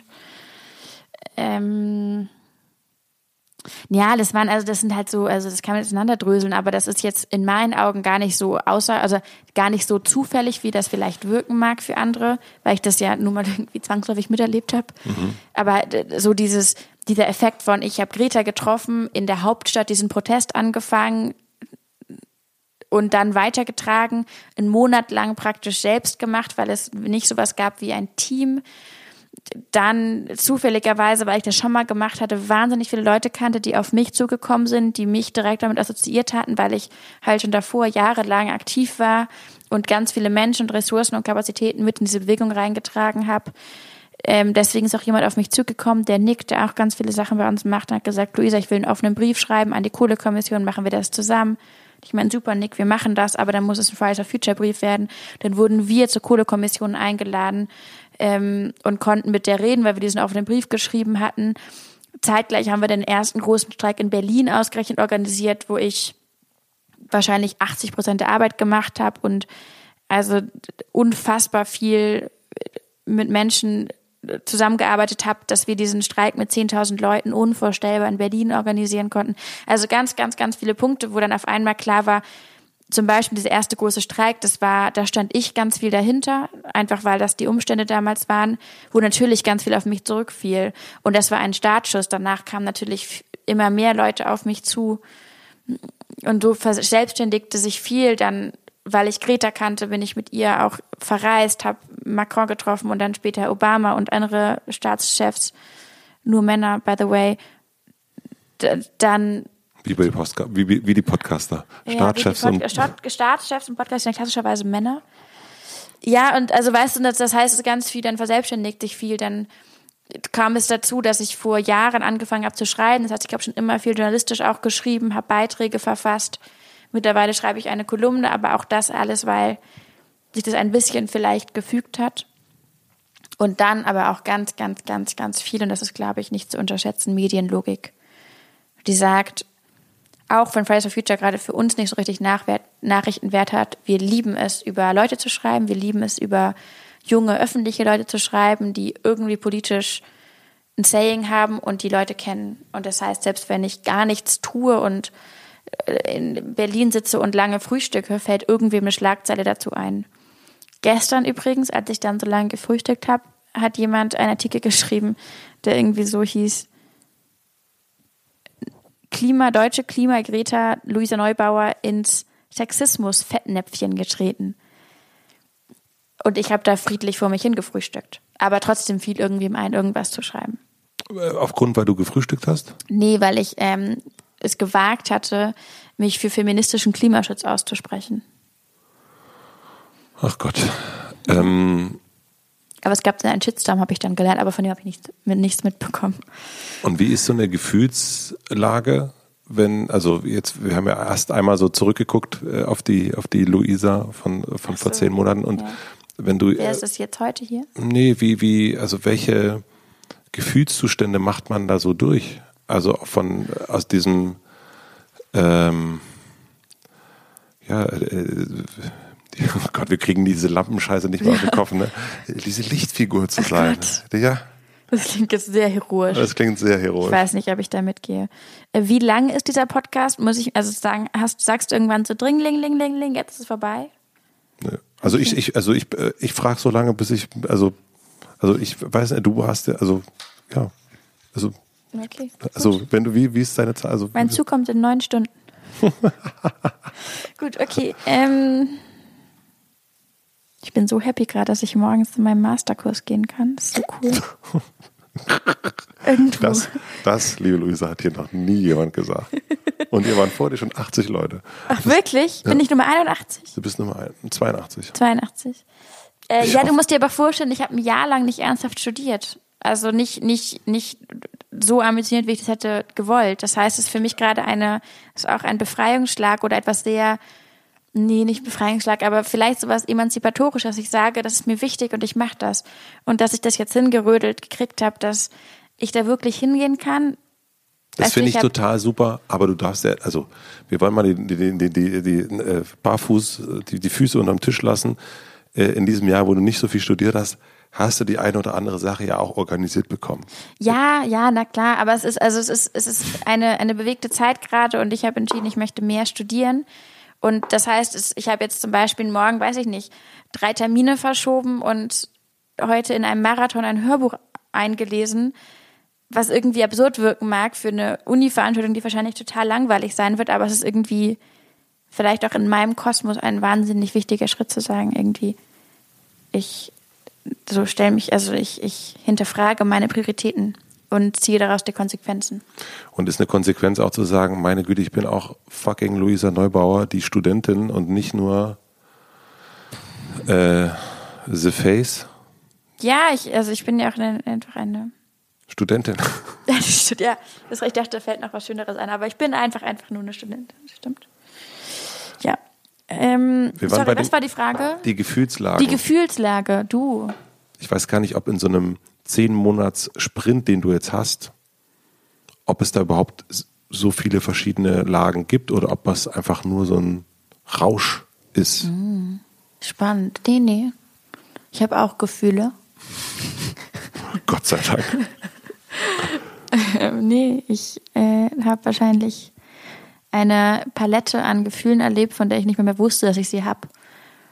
Äh, manchmal stelle ich mir so mein Jahr vor, hätte man mir das mal vorher gezeigt, mit so Ausschlägen in so Farben. So grün ist vielleicht so so dieses alles ist easy und dann wird es irgendwann so gelb, wenn du so ein bisschen wie so eine Wetterkarte, na, da geht die Meteorologin mit mir durch. Und dann habe ich irgendwie so immer wieder so Monate gehabt, wo ich dachte so, boah, meine, meine innere Wetterkarte wäre jetzt irgendwie so dunkel türkis und oder was soll jetzt noch kommen? Also mhm. ähm, nee, es ist krass und das irgendwie es ist sehr leicht, sich in den schlechten Nachrichten zu verlieren, weil ich habe das Gefühl, wir geben irgendwie alles und die Ausgangslage bleibt aber katastrophal in, und noch mehr, es verschlechtert sich so viel und es kommen so viele andere Schicksale dazu, wenn ich denke, was gerade im, in der türkisch-syrischen Grenze passiert und wie es sein kann, dass der Mensch gerade so in, in seiner akuten Lebensgefahr schweben und wir irgendwie Teil von diesem Spiel sind, auch das finde ich, und das ist natürlich auch eine großartige Frage, die uns als Bewegung bewegt. Was kann man machen? Es gibt Fridays for Future, Roger war auch und aber auch Fridays for Future Istanbul und die alle irgendwie wahnsinnig direkt mit diesen, diesen fürchterlichen Verbrechen da konfrontiert sind und wir sind Teil einer Bewegung, wir sind eine globale, globale Bewegung, wir fühlen uns direkt verantwortlich, da Stellung zu beziehen, Fahne zu bekennen, aber wie, man kann es nie richtig machen. Ähm, also das, und das ist ja nur ein Funken von dem, was gerade abgeht weltweit. Und wie eklatant gerade Klimaziele ignoriert oder verpasst werden und jeden Tag irgendwo fossile Infrastruktur gebaut wird und Pipelines verlegt werden und diese Chance, dass wir 1,5 Grad noch einhalten, immer kleiner wird. Also wir müssten die globalen Anstrengungen, um das 1,5 Grad Ziel noch einzuhalten, versechsfachen, um 2 Grad noch einzuhalten, verdreifachen. Ich meine, fragt mal die Bundesregierung, ihre Ziele zu verdreifachen. Ne? Das die haben sich gerade haben sich gerade mhm. entschieden, dass sie die verpassen wollen. Also ich meine, so muss man sich was vorstellen. Also das ist schon, ähm, das ist sehr leicht, sich in diesen, in diesen, in diesem ganzen Grausam zu verlieren und gleichzeitig aber muss man sich, glaube ich, auch da immer so ein bisschen zu zwingen, das ins Verhältnis zu setzen und anzuerkennen, dass wir auch gerade auf einer ganz anderen Ebene geschafft haben, was für unmöglich gehalten wurde, nämlich die Klimakrise zu einem politischen Thema zu machen, mit dem Wahlen gewonnen werden können. Dass Tagesordnung dominiert seit fast einem Jahr wie kaum ein anderes Thema. Und das heißt, wenn das jetzt irgendwie ein paar Millionen Leute in Deutschland geschafft haben, was können wir denn schaffen, wenn wir dafür noch mehr Leute gewinnen und noch besser werden und noch lauter werden? Also ich glaube, auch da muss man sich zwingen, in diese Richtung zu denken. Und glücklicherweise, weil auch so viele Menschen auf mich und uns zukommen und erzählen, dass sie on board sind, dass sie eigene Ideen haben, dass sie motiviert sind, dass sie neue Kraft schöpfen, fällt mir das gar nicht so schwer, auch da zu verstehen, dass so, so, so viel möglich ist, was wir uns fast nicht vorstellen können. Das heißt, auch auf der, auf der Euphorie-Skala mhm. äh, tanze ich ein bisschen. Wem gegenüber fühlst du dich verpflichtet? Äh, in allererster Instanz gegenüber mir selbst. Also auf was für ein Leben möchte ich zurückgeblickt haben? Oder möchte ich, auf was für ein Leben möchte ich zurückblicken können? Was für ein Leben möchte ich gelebt haben? Wie möchte ich mit meinen Verantwortungen, aber auch meinen Privilegien umgegangen sein? Ich glaube, das ist in meinen Augen der fruchtbarste, die fruchtbarste Motivation, die es gibt, sich mal selbst zu fragen, was erwarte ich eigentlich von mir selbst, völlig unabhängig von anderen Leuten. Und dann aber natürlich auch gegenüber all den Menschen, die mehr oder weniger direkt davon abhängen, was wir hier halt eben tun oder lassen. Und es betrifft in einer so globalisierten Welt, in der die Klimakatastrophe uns alle so eng aneinander rückt, zwangsläufig, weil eine Ozeanzirkulation nun mal irgendwie völlig unabhängig von Kontinenten oder Ländergrenzen Lebensräume beeinträchtigt.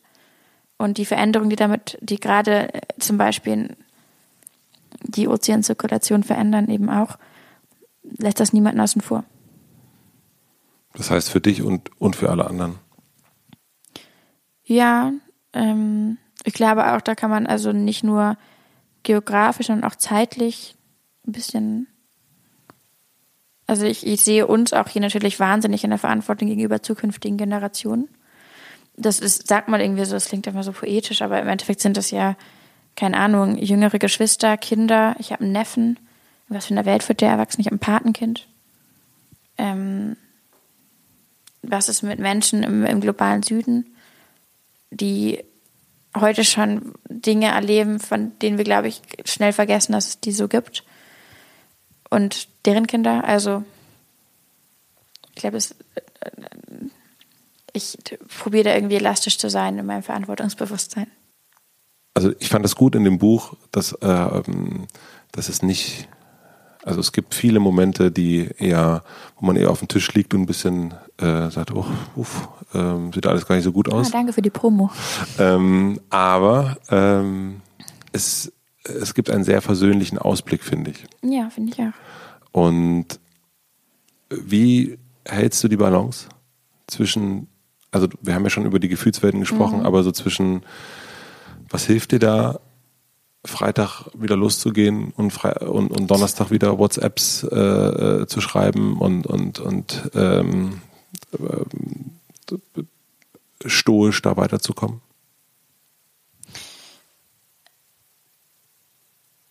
Die Tatsache, dass wir halt nicht alleine sind. Also. Gibt es Leute, die dich auch anrufen und sagen, Luisa, jetzt. Immer zack, zack, äh, ewig. Er hat eine Million Mal am Tag angerufen. Also klar, also zum Beispiel, als dieser, dieser das unsägliche Klimapaket verabschiedet wurde, ähm, waren ich und andere eine Woche lang in wahnsinnig vielen Gesprächen dazu, irgendwie mit NGOs, mit Politikern, mit allen möglichen. Davor? Danach, also davor auch, aber danach auch nochmal, als man sich jetzt überlegt hat, okay, was machen wir jetzt damit? Viele SPDler spannenderweise riefen auch an und wollten dann erklären, warum das so wichtig oder so gut sei. Die haben dich angerufen und gesagt, Luisa. Super Paket. So ja, also ob die mich jetzt angerufen haben, sei dahingestellt, aber haben, da haben mich Nachrichten erreicht. Und es war fürchterlich. Also da schienen wirklich Leute mit Selbstbewusstsein meinen, dieses Klimapaket verteidigen zu müssen. Und ich fand es also ein ganz, ganz, also ganz krass, weil ich dachte, okay, so wir haben das Maximale mobilisiert in dem Augenblick und ihr sagt, ihr habt das Maximale verhandelt, so kommen wir nicht weiter ähm, so, was jetzt? Mhm. Und da stellt man natürlich großartige Sinnfragen. Und dann natürlich auch die Frage, okay, macht es jetzt überhaupt Sinn, weiter zu mobilisieren, wenn das ist, was dabei rumkommt? Wir wissen natürlich, dass es auf jeden Fall Sinn macht, weil wir wissen, dass wir noch viel lauter werden können. Und Woher weißt du das? Was ist dein. Mein, mein, mein, ja, weil, also die Menschen, die am Ende mit uns auf die Straße kommen, ist ja nur ein Bruchteil von den Menschen, die wir erreichen. Das ist sozusagen nur die Masse, die wirklich dann auch diesen Schritt geht. Mhm. Viele, viele Menschen, die aber schon lange das Gefühl haben, ja, Klima, Klima könnte man ein bisschen mehr machen. Und der Plan A wäre immer gewesen, dass die Regierung so gut handelt, dass Menschen dann nach Hause gehen und sagen, super wird. Und ein Alternativplan, nie mein Favorite und auch nie etwas, worauf man hinarbeiten sollte, in meinen Augen, wäre aber, dass die Regierung so massivst versagt, dass dieses, das Offensichtliche daran nicht mehr zu übersehen ist. Dass man auf einmal so entrüstet ist und Entrüstung ist einfach ein wahnsinniger Katalysator für soziale Bewegung, dass Leute dann auf die Straße gehen und sagen, okay, so reicht's, jetzt, jetzt reicht's auch mir. Was dazwischen ist, dieses, schlechte Klimapolitik, aber fehlende Entrüstung war das, was wir die letzten 30 Jahre erlebt haben. Dieser, dieser dröhnende Stillstand, wenn zwar auf der einen Seite nicht geliefert wurde, aber auf der anderen Seite das jetzt nicht als irgendwie skandalös wahrgenommen wurde. Und das heißt, mit dem Klimapaket hat die Bundesregierung es in meinen Augen geschafft, dass auch selbst Menschen, die nie das Gefühl haben, sie durchblicken irgendwie klimapolitische Maßnahmen oder sind die Ersten, die jetzt mit Schildern auf der Straße stehen, auf einmal feststellen, okay, shit, das aber nicht mit mir.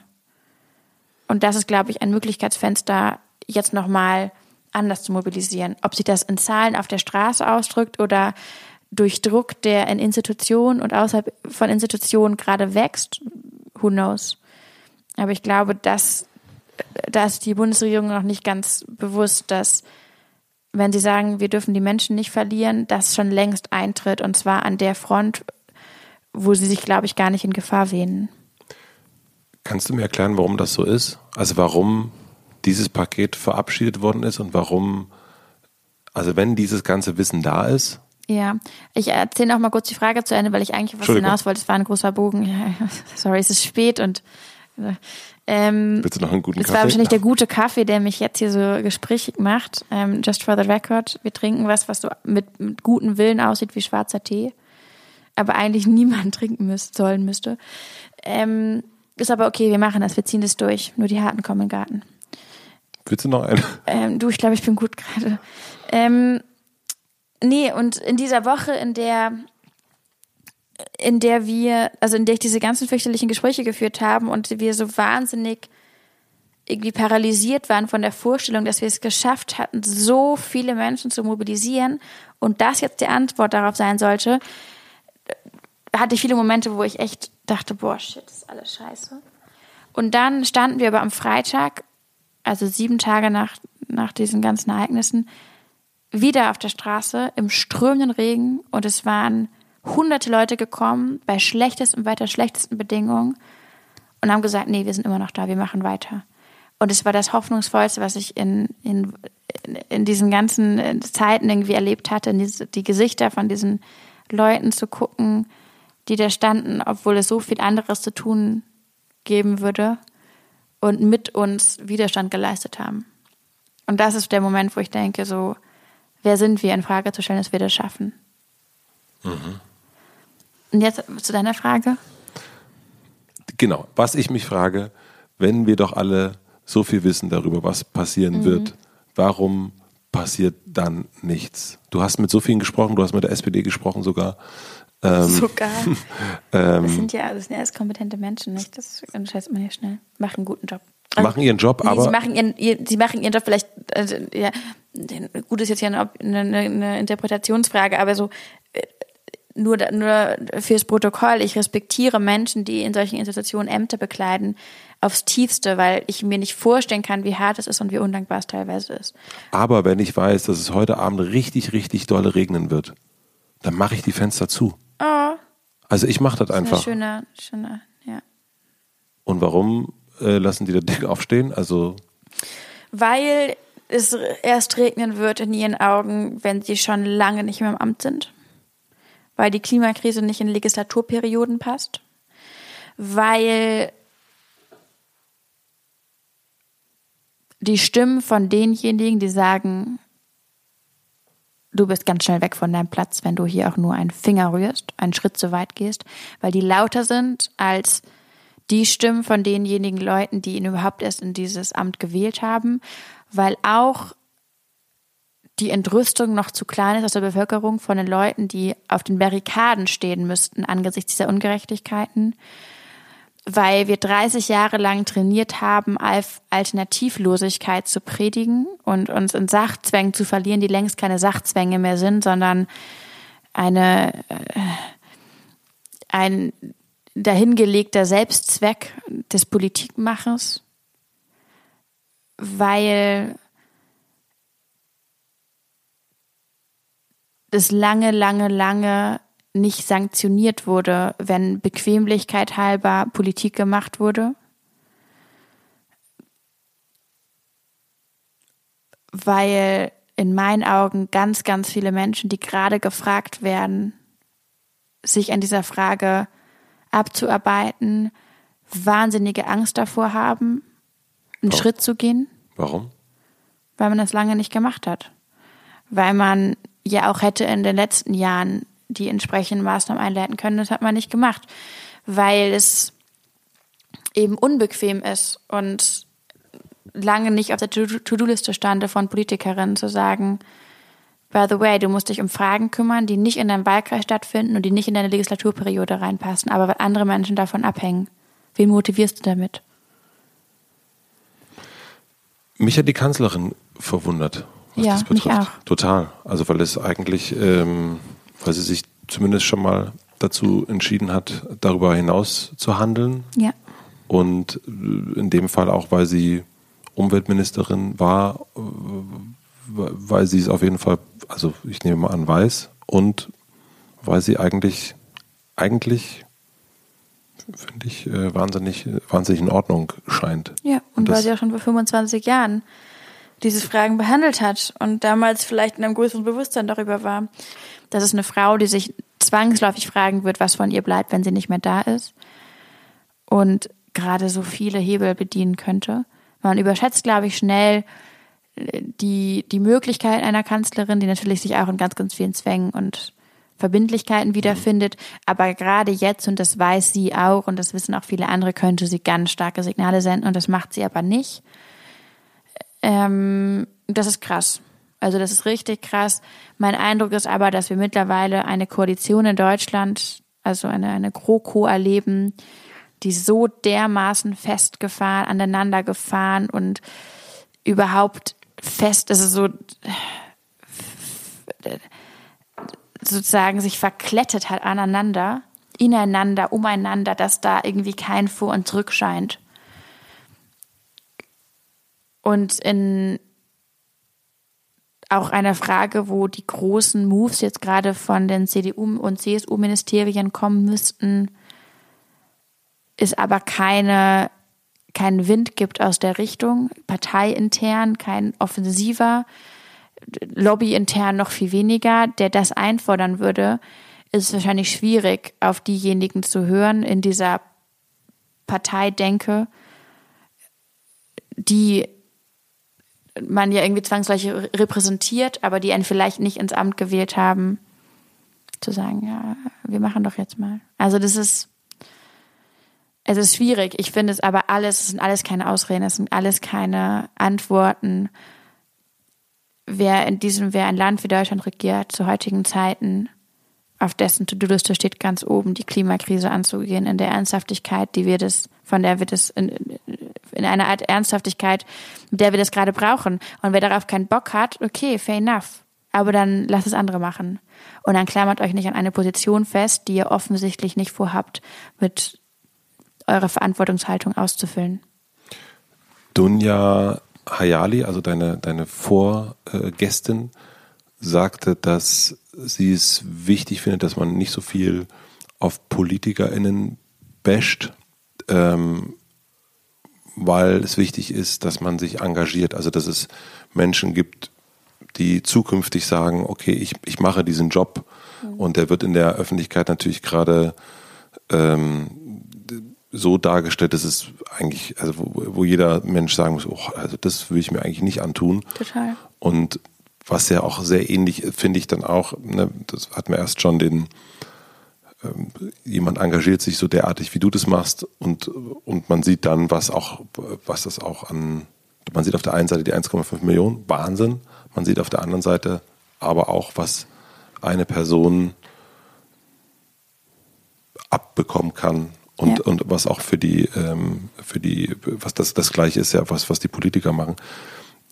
Bist du jemand, der sich, kannst du dir vorstellen, in die Politik zu gehen, richtig? Also ist das für dich eine Option? Gerade jetzt nicht. Irgendwann mal langfristig würde ich, glaube ich, jetzt nicht irgendwelche leeren Versprechen in den Raum werfen oder Ankündigungen, weil das, glaube ich, also dazu habe ich ehrlich gesagt zu wenig Plan davon, hm. was in meinem Leben noch auf mich zukommt oder woraufhin, worauf ich zulaufen möchte. Aber gerade jetzt kann ich mir das gar nicht vorstellen, nicht in, in den nächsten, weiß ich nicht, fünf oder zehn Jahren, eher zehn Jahre, pauschal ist aber auszuschließen, fände ich auch nicht richtig, auch weil, und da bin ich ganz bei Dunja, es auch wichtig ist, Verantwortung institutionell weiterzutragen. Ob das jetzt parteipolitisch sein muss oder nicht, who mhm. knows. Aber wobei ich absolut bei ihr bin, ist, dass es so dermaßen unattraktiv mittlerweile ist, öffentlich für irgendwas einzustehen, weil das, was man abbekommt, einfach unmenschlich ist dass ich mich auch frage, wie man eigentlich gerade mit gutem Gewissen überzeugen kann, für zum Beispiel junge, progressive, ökologische Inhalte äh, sich politisch aufstellen zu lassen. Das ist, finde ich, eine ganz, eine ganz schwierige Angelegenheit. Was mich aber nervt und was ich nicht nachvollziehe oder was ich, was ich verantwortungslos finde, sind die Stimmen, die jetzt sagen, hier, dann geht's doch, geht doch in die Politik und macht es selber. Aber das sind die Stimmen von denjenigen, die verkennen, dass wir an diese Zeitlichkeiten gebunden sind durch die Klimakrise. Und das äh, funktioniert so, dass wir jetzt handeln müssen. Mhm. In, und die Menschen, die jetzt gerade in den Ämtern sind, nun mal in der Verantwortlichkeit stehen. Und wie gesagt, das ist okay. Vielleicht haben die, sind die einfach routinemäßig 20 Jahre im Bundestag und jetzt gucken sie sich auf einmal um und sagen, Huch, vom Klima hat mir aber nie jemand was gesagt.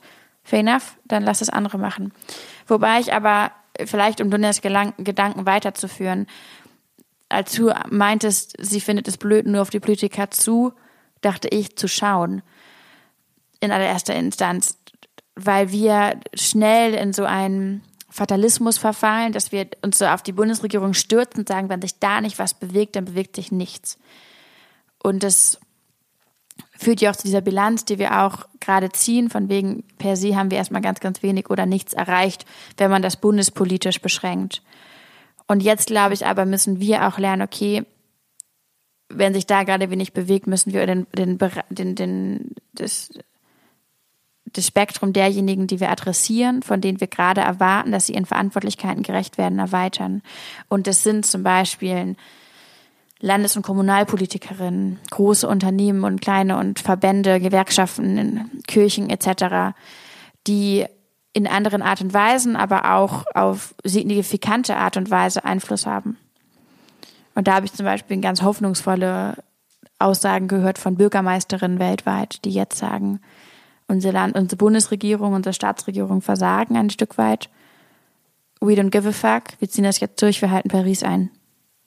Das heißt, dass der, der Blick nach ganz oben, dass ihr feststellt, gerade, okay, das hat, das bringt irgendwie, das, das, da kommen wir nicht weiter, wir müssen eine Etage weiter runter und müssen sozusagen ähm, müssen äh, im, im kleinen, im, in einer kleineren Skalierung irgendwie das, das äh, angehen, weil wir da oben weil die, weil die da oben auch zu feststecken in, in ihrer eigenen Welt? Ja, ich glaube, ich würde jetzt in dieser die da oben und die da unten Logik, weiß ich nicht, vielleicht ein bisschen ausbrechen wollen, weil man auch schnell unterschätzt, wo denn die Einflussbereiche liegen und wenn große Industrien zum Beispiel entscheiden, sie wollen eigentlich aus den fossilen Energien austreten, aussteigen oder politisch sich doch nochmal artikulieren, dann kann das auch eine ganz starke Wirkung haben, eine ganz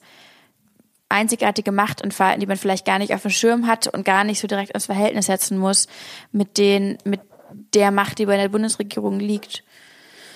Mm, genau, man nennt das im politischen oder im politischen Campaigning nennt man das über Bande spielen, also dass man überlegt, okay, wenn wir die Bundesregierung nicht direkt beeinflussen können, wen können wir denn beeinflussen, die dann die Bundesregierung beeinflussen?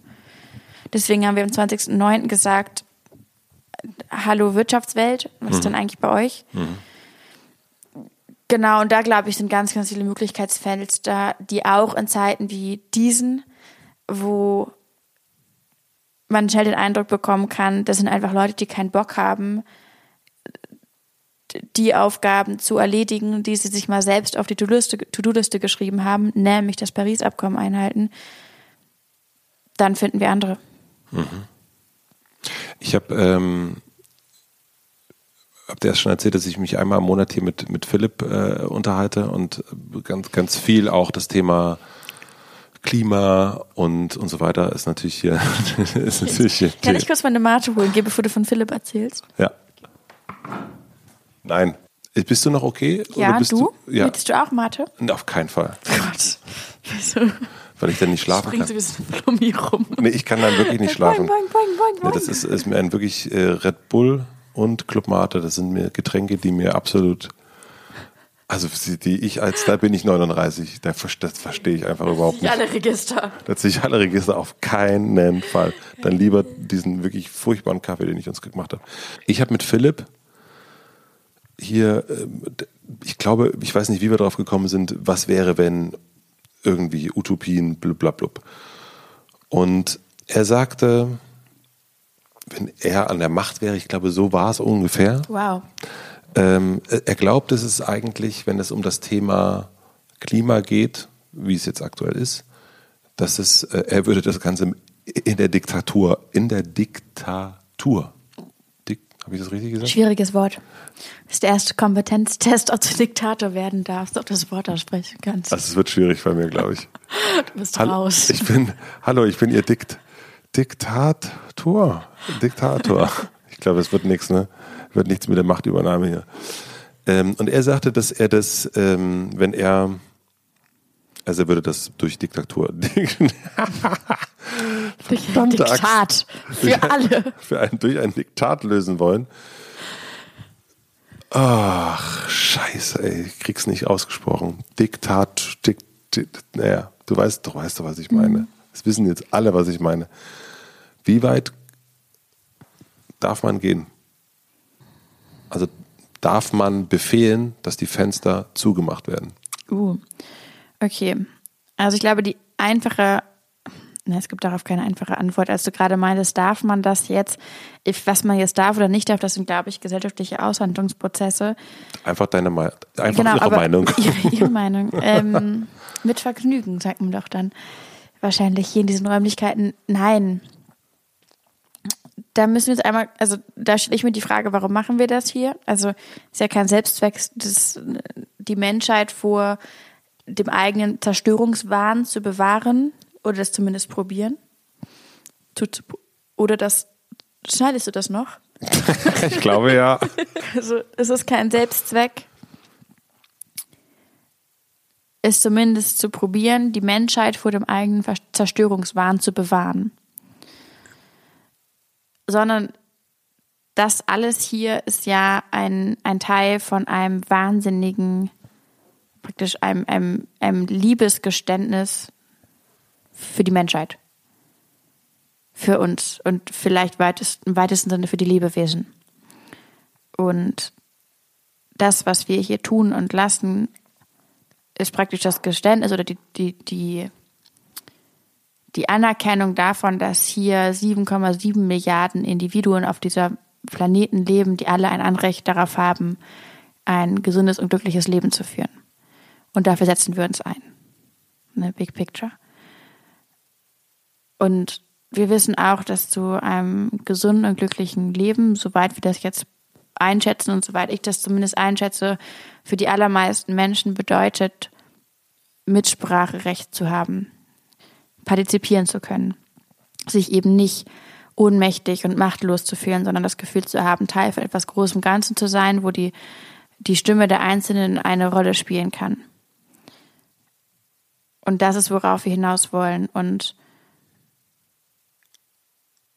wenn das der Endzustand sein soll, dann müssen wir uns sagen Retro oder in so einer Art von Futur 2 Reflexion überlegen, okay, stellen wir vor, da sind wir jetzt, welche Schritte müssen gegangen werden, damit wir da hinkommen? Und es fängt damit an, dass wir anerkennen, dass es nie eine Option ist, Menschenrechte außer Gefecht zu setzen, um ein Endziel zu erreichen sondern dass diese von Anfang an mitgedacht werden müssen und Kern sein müssen von diesem, äh, von diesem großen Struggle. Das heißt nicht, dass es nicht durch demokratisch legitimierte Instanzen möglich sein kann, Ordnungsrecht durchzusetzen, dass man Fenster baut und Auflagen erlässt, dass dann diese Fenster eingesetzt werden müssen. Das macht man seit jeher und das ist ein Teil von einer zeitgemäßen Politik im besten Falle, wenn es gut gemacht wird. Das ist ja keine Frage. Und dass die Anforderung an die politischen Instanzen wächst mit der Gefahr, die von der Klimakrise ausgeht, ist auch keine Frage. Und dass wir vielleicht agiler und kreativer werden müssen in einer Art und Weise, wie Politik gestaltet werden kann, wie demokratische Prozesse und Strukturen verlaufen, auch keine Frage. Aber wenn nicht die die, der, die, die Menschenrechte im Kern der Umsetzung stehen, dann machen wir irgendwas falsch und dann verlieren wir uns buchstäblich selber in diesem großen Ganzen. Und dann haben wir schon verloren. Das heißt, bei, bei all dem steht der Mensch ja eben oben. Wenn wir nicht, wenn wir, wenn wir, nee, was wir gerade ja machen, wir führen eine Debatte, die sich fast entmenschlicht anfühlt. Wir reden von dem Klima, von dem Klimaschutz und was aber dem Klimaschutz widerspricht, ist die Industrie, der Markt, die Arbeitsplätze. Die Menschen scheinen da keine Rolle mehr zu spielen. Und das ermöglicht uns erst in dieser absurden, fast abartigen Distanz von der Klimakrise zu sprechen und eben auch von dem, was uns gerade auffällt der etwas entgegenzustellen. Und erst wenn wir es schaffen, diese ganzen Fragen wieder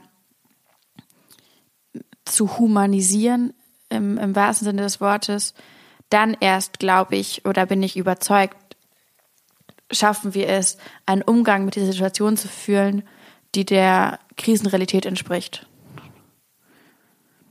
Und da mit dieser Humanisierungs, mit den Humanisierungsbemühen muss natürlich, muss natürlich einherkommen, dass wir ähm, die Rechte der Menschen wahren. Plus, vielleicht noch dazu angefügt, so, es ist leicht zu sagen, dass irgendwie Klimaschutz das ist, wenn wir unsere Wirtschaft dekarbonisieren, dann sind wir alle happily, happy ever after. Es ist, glaube ich, leicht, auch das Ganze jetzt zu unterschätzen, wenn wir von dieser riesengroßen Transformation reden, die da auf uns zukommt, dann müssen wir das auch anerkennen als diese große Menschheitsaufgabe, die, der wir so noch nie ausgesetzt waren wie könnten wir es wagen, uns da über die Ideen und Vorstellungskräfte und Gestaltungskompetenzen von den Menschen hinwegzusetzen. Wir brauchen jede und jeden, den wir kriegen können, die ein Teil dazu beiträgt, die ein Teil von diesem großen Projekt wird. Deshalb zum Beispiel bin ich auch überzeugt, dass Klimaschutz feministisch sein muss, weil bisher zum Beispiel diejenigen, die in vielen Teilen der Welt und in vielen Institutionen der Welt nicht mitreden, Frauen sind. Was für eine Haltung ist das? Wie, wie teilt ihr Fridays for Future eure Visionen miteinander? Also wie kann ich mir, wie, wie ist, das, ist das alles über WhatsApp? Schickt, schickt man sich Sprachnachrichten? Ähm, das eine ist ja das Organisieren von Dingen, das andere sind ja aber auch, ist ja Haltung, ist ja, wie, wie gehen wir vor, was fordern wir, wo, wohin also du hast gerade schon erzählt, ähm, dass ihr euch jetzt auf die Kommunen konzentrieren wollt mehr. Also auf die. Äh, das, oder das ist mehr eine, äh, weiß ich nicht, eine logische Schlussfolgerung. Das hat keine strategischen Hintergründe hier. Ich, ähm, so, FYI. Ähm, aber wie kommt ihr dahin? Also wie kommt ihr als, als äh, sitzt ihr zusammen, trefft ihr euch äh, in einem Raum wie, wie, wie, wie, fließt da eure Meinung zusammen? Ach so, also ich kann hier nicht für Fridays for Future sprechen, mhm, also, so. sondern nur für mich. Okay. Und das heißt, also ich bin natürlich irgendwie in andauerndem Feedback mit Menschen aus der Bewegung, aber auch mit ganz vielen anderen. Mhm. Und so. Okay. Ja. Ah, okay. Ah, das heißt, das ist für dich, wenn du siehst, dass BürgermeisterInnen was machen, dann, dann ist das eine Beobachtung, die du hast. Die habe ich zufälligerweise gemacht, weil ich als Fridays for Future Vertreterin bei einer Konferenz von Bürgermeisterinnen war. Ah, okay. Und mit anderen Fridays for Future Leuten da war, aber das war eine Erfahrung, die ich persönlich gemacht habe. Und das heißt, ähm, und dieses äh, also das ähm, ideologische, gibt es etwa, besprecht ihr das in irgendeiner Form? Also besprecht ihr, ich meine, ich habe. Nee, wir besprechen ununterbrochen sind die besprechen klingt irgendwie so absolut. Es klingt, als würde man irgendwie in den Raum kommen und dann redet man und am Ende geht man raus und denkt, super, wir haben es gebacken. Es sind mehr so, also vielleicht eine Mikroversion von dem, was wir gesellschaftlich erleben, nämlich Aushandlungsprozesse von dem, was uns bewegt, was uns berührt, was uns ähm, einfällt und auffällt und umtreibt. Wir haben eine kurze, wir müssen eine kurze Pause machen. Wie kommen wir zurück? Wir waren bei Diktatur. Ähm, es gibt. Ah, wo wir gesellschaftliche Aushandlungsprozesse, also so, wo teilt man die gesellschaftlichen Visionen? Das ist aber weniger eine Bewegungsfrage, finde ich, als eine Gesellschaftsfrage. Ich wünschte mir aber, dass die Menschen, die diese Stunden und Tage und Monate in Deutschland ununterbrochen und ja, mehr oder weniger ununterbrochen diese großartigen Bewegungen in den verschiedensten Facetten, wie sie es nun mal gibt, organisieren, dass diese Menschen mehr Zeit dafür hätten, sich mit Visionen und Utopien zu beschäftigen. Kannst du das ein bisschen ausführen? Also du hast das ja, ja in dem eine, Buch genau, auch ein bisschen. das ist eine, eine großartige Theorie, also eine, eine ganz zentrale Theorie von uns, die wir in diesem Buch ausführen, ist, dass äh, nicht nur der Dra der nicht nur die der, der Rückenwind, sondern auch die das Richtungsweisende, was ganz zentral ist bei diesen ganzen gesellschaftlichen Findungs- und Aushandlungsprozessen, ist eine Utopie am Ende des Weges, auf die man sich hinbewegt. Und wir erleben in ganz vielerlei Formen in ganz vielen Facetten, dass uns diese Utopien ein Stück weit abhanden gekommen sind. Und das ist auf verschiedene Arten und Weise tragisch. Zum einen, weil das ist, was seit jeher Menschen für Dinge beeindruckt und einnimmt. Wir verweisen da zum Beispiel auf Karl Marx, dessen Utopien in gewissermaßen durch die Selbstwiderstände im Kapitalismus nie sich nie verwirklicht haben und es vielleicht auch nie werden, aber seit 150 Jahren Menschen motivieren und zu etwas hinbringen und antreiben, für eine andere Welt einzustehen. Das heißt, wohin des Weges und was bereitet diesen Weg, wenn wir diese Utopie am Ende des Weges nicht sehen. Und zum anderen, und das ist mindestens so entscheidend, erleben wir oder wissen wir, dass Menschen ihr Handeln in der Gegenwart danach ausrichten, wie sie sich ihre Zukunft vorstellen. Ganz banales Beispiel ist eine Rente zum Beispiel. Wir wissen, wir werden irgendwann alt. Wir wissen, wir wollen im Alter nicht arm sein und deswegen zahlen wir auch, wenn wir jung sind, in eine Rente ein, wohl wissend, dass wir das Geld auch ein zurückhalten könnten und einfach, oder dass wir das Geld auch direkt ausgeben könnten. Machen wir aber nicht.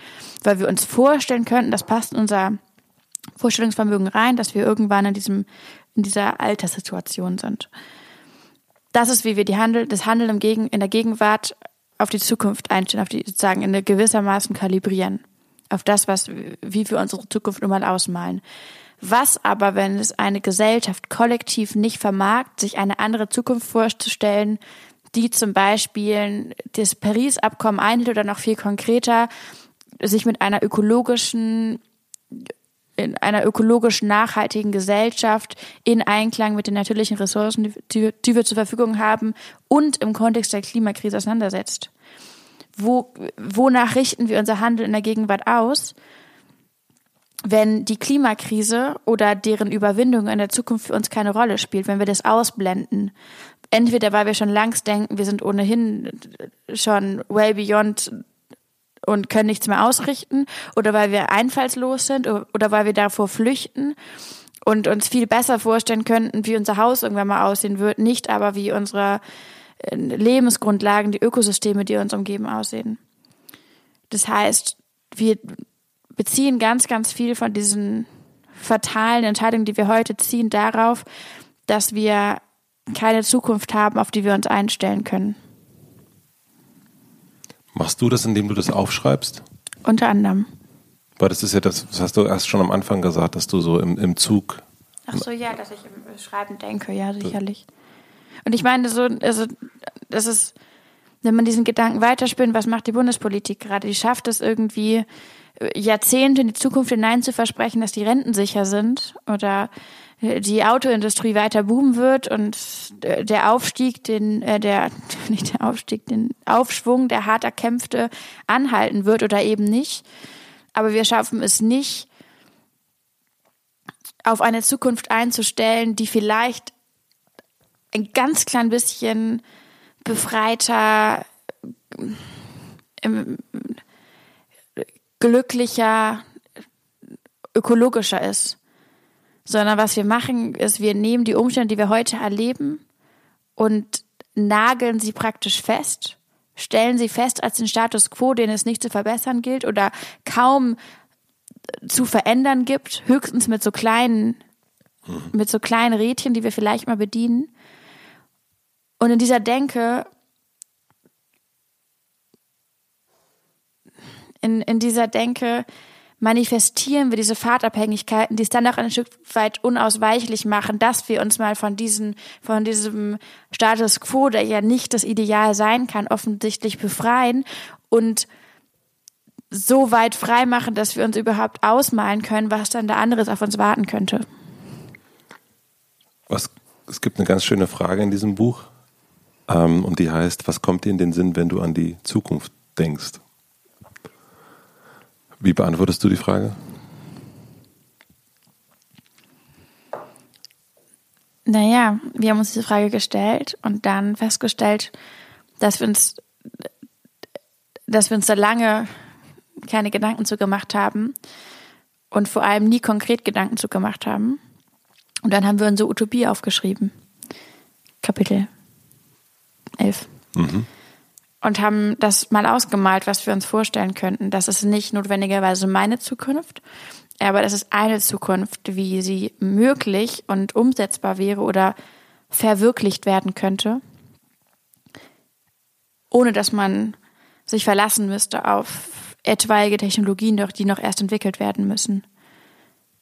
Und das war eigentlich cool. Wir haben das irgendwie dann mal aufgeschrieben, was wir uns vorstellen können und kamen am Ende des Kapitels an und dachten, okay, es geht irgendwie. Ganz geil eigentlich. Jetzt ähm, wissen wir, dass dieser Weg dahin nicht ähm, äh, noch nicht abgesteckt ist und wir auch nicht noch nicht mal mehr in die Richtung dahin unterwegs sind. Das heißt, wenn ich an meine Zukunft oder wenn ich an Zukunft denke, dann denke ich vor allem an die nächsten zwei Jahre, wo wir dafür kämpfen werden müssen, dass wir überhaupt irgendeinen Weg einschlagen, der uns in Richtung ökologische Zukunft führt. Ändert sich diese Vision im. Andauernd. Also, Ist ja auch gut, oder? Kann ja alles machen. ich meine das eher als ein so Zuversicht, aber auch Resignation. Oh, Also das eine, das ist ja das, das, das eine ist ja das gute Bild. Und, ähm, und das ist ein sehr schönes Bild, was ihr zeichnet, finde ich. Äh, und das andere ist aber dann auch, dass, dass eher, ähm, ja, dass es doch, äh, dass es halt auf jeden Fall reinregnet. Ja, also ähm, das ist, davon schreiben wir ja auch, dass wir auch gleichzeitig, und es muss gar kein Widerspruch sein, im Gegenteil, das lässt sich wunderbar vereinbaren, überzeugt sind, dass wir auch ein gewisses Verständnis für die Möglichkeiten braucht, dass das Dystopischste, was wir uns überhaupt ausmalen können, noch eine Untertreibung sein wird von den Umständen, die uns potenziell erwarten. Das heißt, ganz am Anfang des Buches zum Beispiel malen wir uns aus, wie unsere Heimatstadt Hamburg aussehen könnte Mitte des Jahrhunderts, wenn man einfach den Prognosen folgt, die man gerade für die Stadt aufstellt. Es ist halt, also mindblowing, weil man das Gefühl hat, okay, ähm, wow, also nicht geil. Und das heißt, das, das erlebe ich natürlich auch und das habe ich auch und das, ähm, das sind auch viele von diesen Bildern, die ich im Kopf habe, wenn ich an Zukunft denke. Wie schaffst du es, motiviert zu bleiben?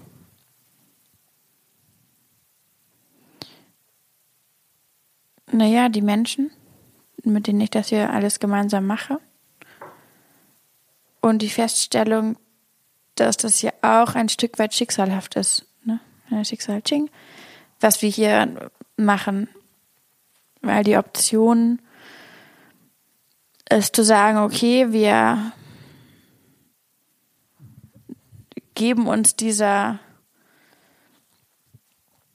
so verlockenden Demotivation hin und kümmern uns um andere Sachen und lassen es einfach bleiben und lassen andere machen oder verlassen uns auf andere.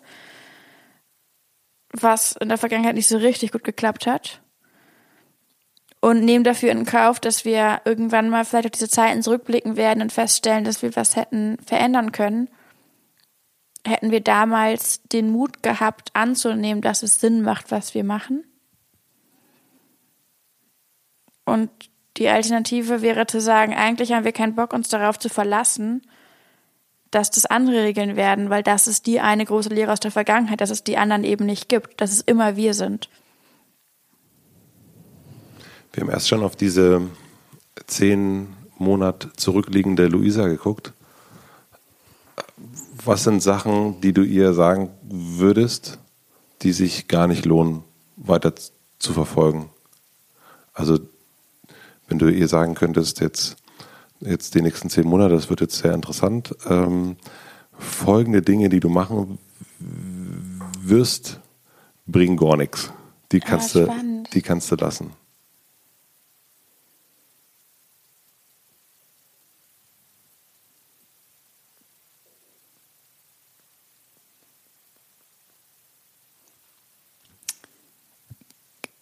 Unmengen an Zügen, die ich gerade noch so bekommen habe, um dann ungefähr 50 Meter später im Zug zu sitzen, festzustellen, dass er feststeckt.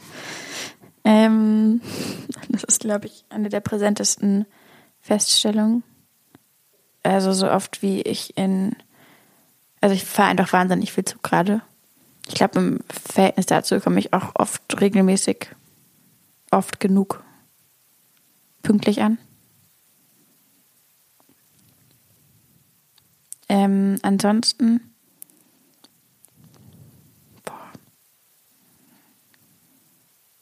Nee, ich glaube, es ist okay schon so, wie es ist. Irgendwie, weiß ich nicht, ich gehe sehr dankbar durch die Welt, glaube ich. Und die allermeisten Erfahrungen, die ich sammle oder mache, unfreiwillig oder freiwillig, empfinde ich als irgendwie bereichernd. Manchmal auch über Dreiecken. Das ist auch okay. Und ähm, selbst wenn ich unfassbar lange Stunden zur Veranstaltung fahre, die winzig sind und schlecht besucht oder merkwürdig oder katastrophal moderiert. Am Ende des Tages gehe ich in den allermeisten Fällen aus so einem Tag und denke, okay, ähm, irgendwie auch cool und spannend und privilegiert alles. Warum gelingt dir das? Also geht es, weil es um eine größere Sache geht? Oder weil du, also am Ende, wenn du den Zug verpasst dann, oder drin sitzt, dann sitzt du allein da drin und äh, oder sitzt dann auch mal neben jemanden, wie du ein Buch schreibst, den du eigentlich gar nicht neben dir sitzen haben möchtest. Und was mir auch aufgefallen ist, dass äh, in den, in den, in dem Gegenwind, der da auch kommt, der in den Kommentaren kommt, wo echt Leute richtig dumm, pratziges Zeug schreiben, dass du auch da gar nicht unbedingt reagierst, Nee, nie eigentlich. Und, und ich frage mich also viele, die, ähm, ob das Politiker sind oder ob das Künstler sind, die eine Öffentlichkeit haben, die stehen da so für, stehen für eine Partei oder stehen für ihre Band oder ihren Film oder äh, ihre Kunst. Und bei dir geht es irgendwie um, um was Höheres. Wow. Als das. Und ist es deswegen, dass dir das so ein bisschen, dass, kannst du das, kannst du deswegen da so ein bisschen auch drüber stehen und sagen, na gut, dann waren jetzt halt nur zehn Leute da, aber es sind halt zehn Leute und also nee, ich glaube, ich wäre nicht an dem Punkt, wo ich bin und auch nicht in der Rolle, in der ich bin, hätte ich nicht eine, weiß ich nicht, sowas wie eine Lebensfreude und auch irgendwie so, ich glaube, so eine ganz positive Einstellung zu, zu Dingen, die halt irgendwie kommen. Und vielleicht auch ein Stück weit Gelassenheit, Dinge, an denen ich ganz akut gerade irgendwie nichts ändern kann, dann zuzulassen und hinzunehmen und mich mit anderen Sachen zu beschäftigen. Vor allem irgendwie im, im, im ganz Alltäglichen. Ähm, eine Eigenschaft, die ich glaube, die allermeisten Menschen vor allem politisch verstehen, von denen ich glaube, wir müssten sie langsam mal ablegen, weil wir einfach nicht gecheckt haben, was wir alles verändern können, wenn wir wollen. Ähm, Rentnotiz. Ähm, aber ansonsten, ach, ähm, ich habe das Gefühl, ich, ich weiß, wie es ist, wenn man unfassbare Dinge macht und es niemand interessiert und niemand zuhört. Und die Klimabewegung in Deutschland wird gerade ein Stück weit gehört und ich werde gehört. Und das ist so unglaublich und so außergewöhnlich, dass ich schon auch mit einer unglaublichen Ehrfurcht davor erfüllt bin, dass das zufälligerweise auch ein Stück weit bei mir liegt und ich daraus einen unglaublich großen Arbeitsauftrag ableite, nicht dieses, also einerseits dieses Licht, was irgendwie da ist, mitzunehmen und auf andere abzulenken, die, die gehört werden sollten. Und andererseits mit dem, was eben da ist an Aufmerksamkeit, so verantwortungsvoll wie möglich umzugehen. Und abgesehen davon, ich weiß nicht, politisch, also der Welt geht so schlecht irgendwo und es passieren so, unviele, un, so viele unfassbar schlechte und ungerechte Dinge auf der Welt. Ich habe ehrlich gesagt dann auch kein Interesse daran, krummelnd im Zug zu sitzen, weil er eben irgendwie verspätet ist oder weil ich drei Züge verpasst habe und jetzt im Regen im Bahnsteig stehe, dann ist es halt so. Und Ich meine, ne, dann ist es vielleicht Zeit, im Regen zu singen und zu denken, so wird. Also, solange du nicht singst, ist ja alles gut. Ich mache einen anderen. ähm, die ganzen äh, Sachen, die du machst, diese ähm, dahin fahren, dorthin fahren, ähm, Interview hier zu Lindner, äh, da eine Talkrunde und so weiter und so fort, sind es, wie entscheidest du, was du machst? Wonach gehst du da? Also was ist dein ich entscheide da ganz wenig.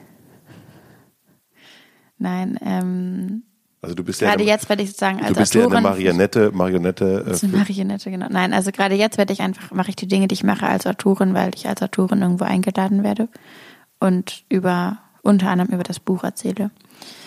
Und mittlerweile gehst, haben wir bei und da gehst du nach, also du kriegst ja schon sehr viele Anfragen, würde ich jetzt mal behaupten, irgendwo hinzugehen. Ja, ein, zwei. Und die Entscheidung, wo du hingehst, was ist deine, wie bewährt, also wie, wonach wählst du aus? Mm, tatsächlich, also was so Buchsachen betrifft, macht das mein Verlag ganz viel. Mhm. Und ich bin da wahnsinnig dankbar, dass ich mich damit nicht so beschäftigen muss. Ähm, zu anderen Veranstaltungen, die ich hingehe, das sind vor allem, wenn mich Leute ähm, liebenswürdige Menschen äh, überzeugen zu kommen. Wie machen die das? Sie schreiben, du Isa, geh mal zur Matze, das ist wirklich ein guter. ähm, nein, also. Über Bande. Über Bande, ja, ja. Ähm, nein, wir haben ein, ein ganz wunderbares Presseteam bei Fridays for Future, was Anfragen ähm, verteilt. Und ich gehe prinzipiell nur zu Veranstaltungen oder zu irgendwelchen Interviews, whatever, wenn das eine ganz konkrete Anfrage für mich als Person ist, aus irgendwelchen, was auch immer, Gründen. Und dann auch in den Raum gestellt wird, zum Beispiel, ah, dann mit niemandem. Ähm und so, ich mache auch, ich, ich glaube, das ist ja irgendwie, was man von mir öffentlich viel mitbekommt, aber das ist der geringste Anteil von Sachen, die ich mache den Großteil meines Tages verbringe ich nicht damit, Interviews zu geben oder sowas, sondern, sondern? zu organisieren, Dinge auszuhandeln, ja. WhatsApp-Gruppen? Ja, E-Mails, whatever. Also ganz viele Dinge ähm, zu tun für die Bewegung. Was kannst du was erzählen, was du verhandelst? Nö. nee, ist okay. Ähm,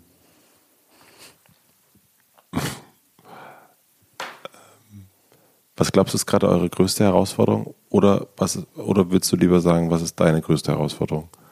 Lieber meine, ich glaube, ich würde mir jetzt gar nicht anmaßen, hm. über unsere größte hm. Herausforderung zu sprechen. Aber ähm, 29.11., nächster globaler großer Streik, must go für alle Menschen, die gerade das Gefühl haben, äh, mit dem Klimapaket und der Klimapolitik läuft was schief ja. Und deine ganz private?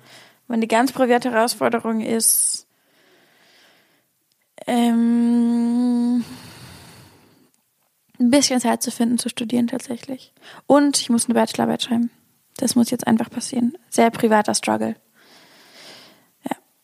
Aber das ist natürlich ein neues Arbeitsmodell ist. Ein bisschen, also mit dem Buch haben wir das auch schon mal erlebt. Wie schreibst du ein Buch, wenn du ununterbrochen irgendwo irgendwie gefragt bist, wenn ununterbrochen das Telefon klingelt und jeden Tag Dutzende Mails und tausende Nachrichten auf dich reinbrettern und du eigentlich aber diesen Gedankenraum brauchst. Auch übrigens eine tolle Auseinandersetzung mit Raum. Mal die Gedanken halt eben schweifen zu lassen in diesem Raum, den du dir nimmst, in der Zeit, die du dir nimmst das zu, verein, das zu vereinbaren war wahnsinnig schwierig und hat halt eben dann resultiert, dass ich das Buch zu wahrscheinlich sowas wie 80 Prozent wirklich nachts geschrieben habe. Ähm, und ich hoffe, ich habe daraus irgendwas gelernt, arbeitspsychologisch, was ich jetzt bei der Bachelorarbeit besser machen kann.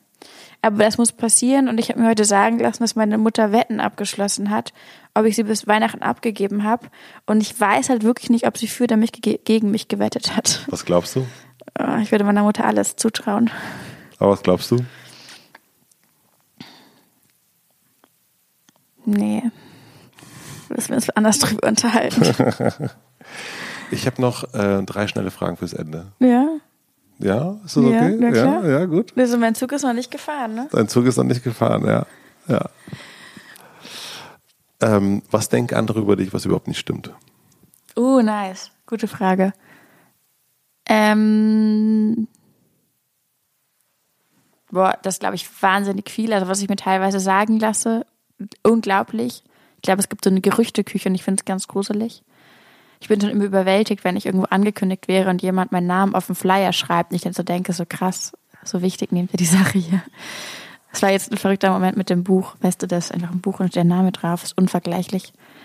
Ähm, das denken ich glaube, Leute denken, dass ich wahnsinnig viel Zeit damit verbringe, Interviews zu geben. Oder sowas. Oder vielleicht das sozusagen so meine zentrale Aufgabe ist. Und ähm, es ist mehr wie so ein, weiß ich nicht, sowas, was ich halt nach Feierabend mache. Beispielhaft dafür ist heute. Ähm, Ich übrigens auch, ja. ja, Genau. Ähm, ist nicht nur dein Feierabend. ich weiß es ja zu schätzen. Obwohl es ist doch dein Podcast. Nee. Wer schuldet jetzt wem was, ne? Also wir haben hier übrigens kein Bier getrunken, obwohl das groß angekündigt wurde. Just for the record. Ähm, ja, also es ist in dem Sinne gar kein Feierabend, ne? Wollen wir jetzt hier nicht schöner reden, als es ist. Wollen wir es mal nicht schöner reden, als es ist. Da endlich, endlich ein Hamburger Moment in diesem Podcast. Da ist sie, die Hamburgerin. Ähm, warte mal, das, ich probiere gerade noch diese Frage akkurat zu beantworten, weil ich finde es sehr spannend, aber ich glaube, da müsste ich jetzt zu lange drüber nachgrübeln, weil das ist einfach so, es hat überhaupt kein Ende. Manche Leute glauben, dank, dass ich irgendwie, also ich glaube, viele Leute denken, dass ich total random ähm, zu Luisa Neubauer oder Klimaaktivistin geworden bin. So dieses tausend Leute schon auf der Straße und ich habe zufälligerweise ein Interview gegeben und dann war ich da und dann wurde über mich berichtet. Ich glaube, das ist ein Mythos. So. Und dann habe ich irgendwann Greta Thunberg kennengelernt und jetzt werde ich von Soros finanziert. Von wem bist du verdammt? Soros. Wer ist das? Hä, kennst du die Geschichte? Das ist total witzig, so eine Verschwörungstheorie. Ich glaube, eine der populärsten, dass ich eigentlich hinter Greta stehe, finanziert werde von diesem ungarisch-amerikanischen Oligarchen. Ach, das ist der, der draußen im Auto wartet? Äh, Ja. Okay. Ähm, ah ja, jetzt. hm. und äh, darüber hat, und deswegen ist alles unglaubwürdig, was wir machen, und darüber hat halt letztens auch der Sohn von Jair Bolsonaro getweetet, wo auch mein Name genannt wurde und so in so einem Zeitungsartikel. Das ist halt total geil. Dann lief das in den brasilianischen Nachrichten und dann kam ein brasilianisches Fernsehteam hierher und haben mich dazu befragt beim Streik, wie da meine Verbindung ist zu Soros und Greta und der Open Foundation, die da irgendwie das Geld channelt. Und daraufhin haben, ich weiß nicht, über 15 Investigativbüros bei mir angerufen, um diese, ähm, um diese Theorie zu überprüfen, weil es halt anscheinend viral lief auf Facebook. Ich weiß nicht genau, wie dieses Viral-Ding, also wie etwas auf Facebook viral geht, woran man das dann misst. Ähm, aber ja, das ist, glaube ich, auch eine ja, Was du in diesem Jahr über die Menschheit gelernt hast, ja, spannende. ist doch unglaublich. Was der Mensch, was der, du hast wirklich den Menschen, den Menschen gesehen. In all seinen, in, in allem, würde ich sagen. Ähm, wir haben erst schon mal so das, das Thema angeschnitten. Ähm, was möchtest du gewesen sein?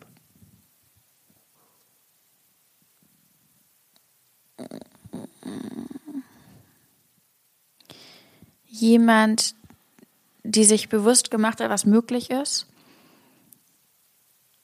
und dann nicht davor zurückgeschreckt ist, es möglich zu machen.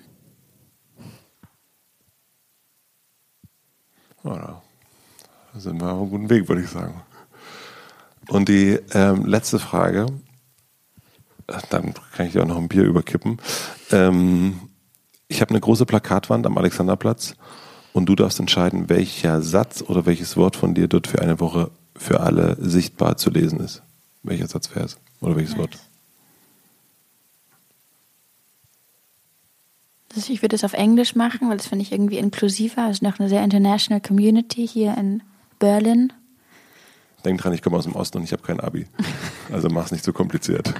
Okay, ich würde schreiben, ähm, Stop Scrolling. We Need You. November 29th. Be there. Ich glaube, den haben wir verstanden. Also ich habe es verstanden. Ich, jagen aber nochmal durch, durch den Translator gleich. Vielen Dank, dass du deinen Feierabend Mega feierlich. mit mir verbracht hast. Gerne, gerne.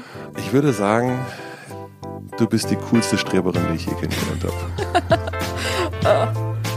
Vielen Dank. War das jetzt ein Kompliment oder war das keins? Ich weiß nicht, ob es ein Kompliment war. Ich glaube nicht.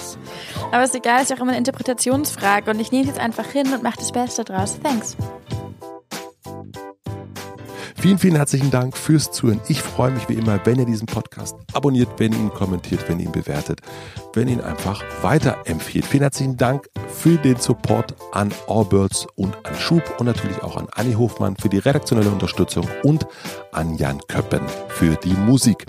Normalerweise gibt es jetzt immer eine kleine Podcast-Empfehlung zum direkten Weiterhören. Heute allerdings möchte ich euch einen Newsletter empfehlen. Und zwar ist das mein Newsletter. Der nennt sich High Five und den schicke ich jetzt schon seit ein paar Monaten immer freitags raus.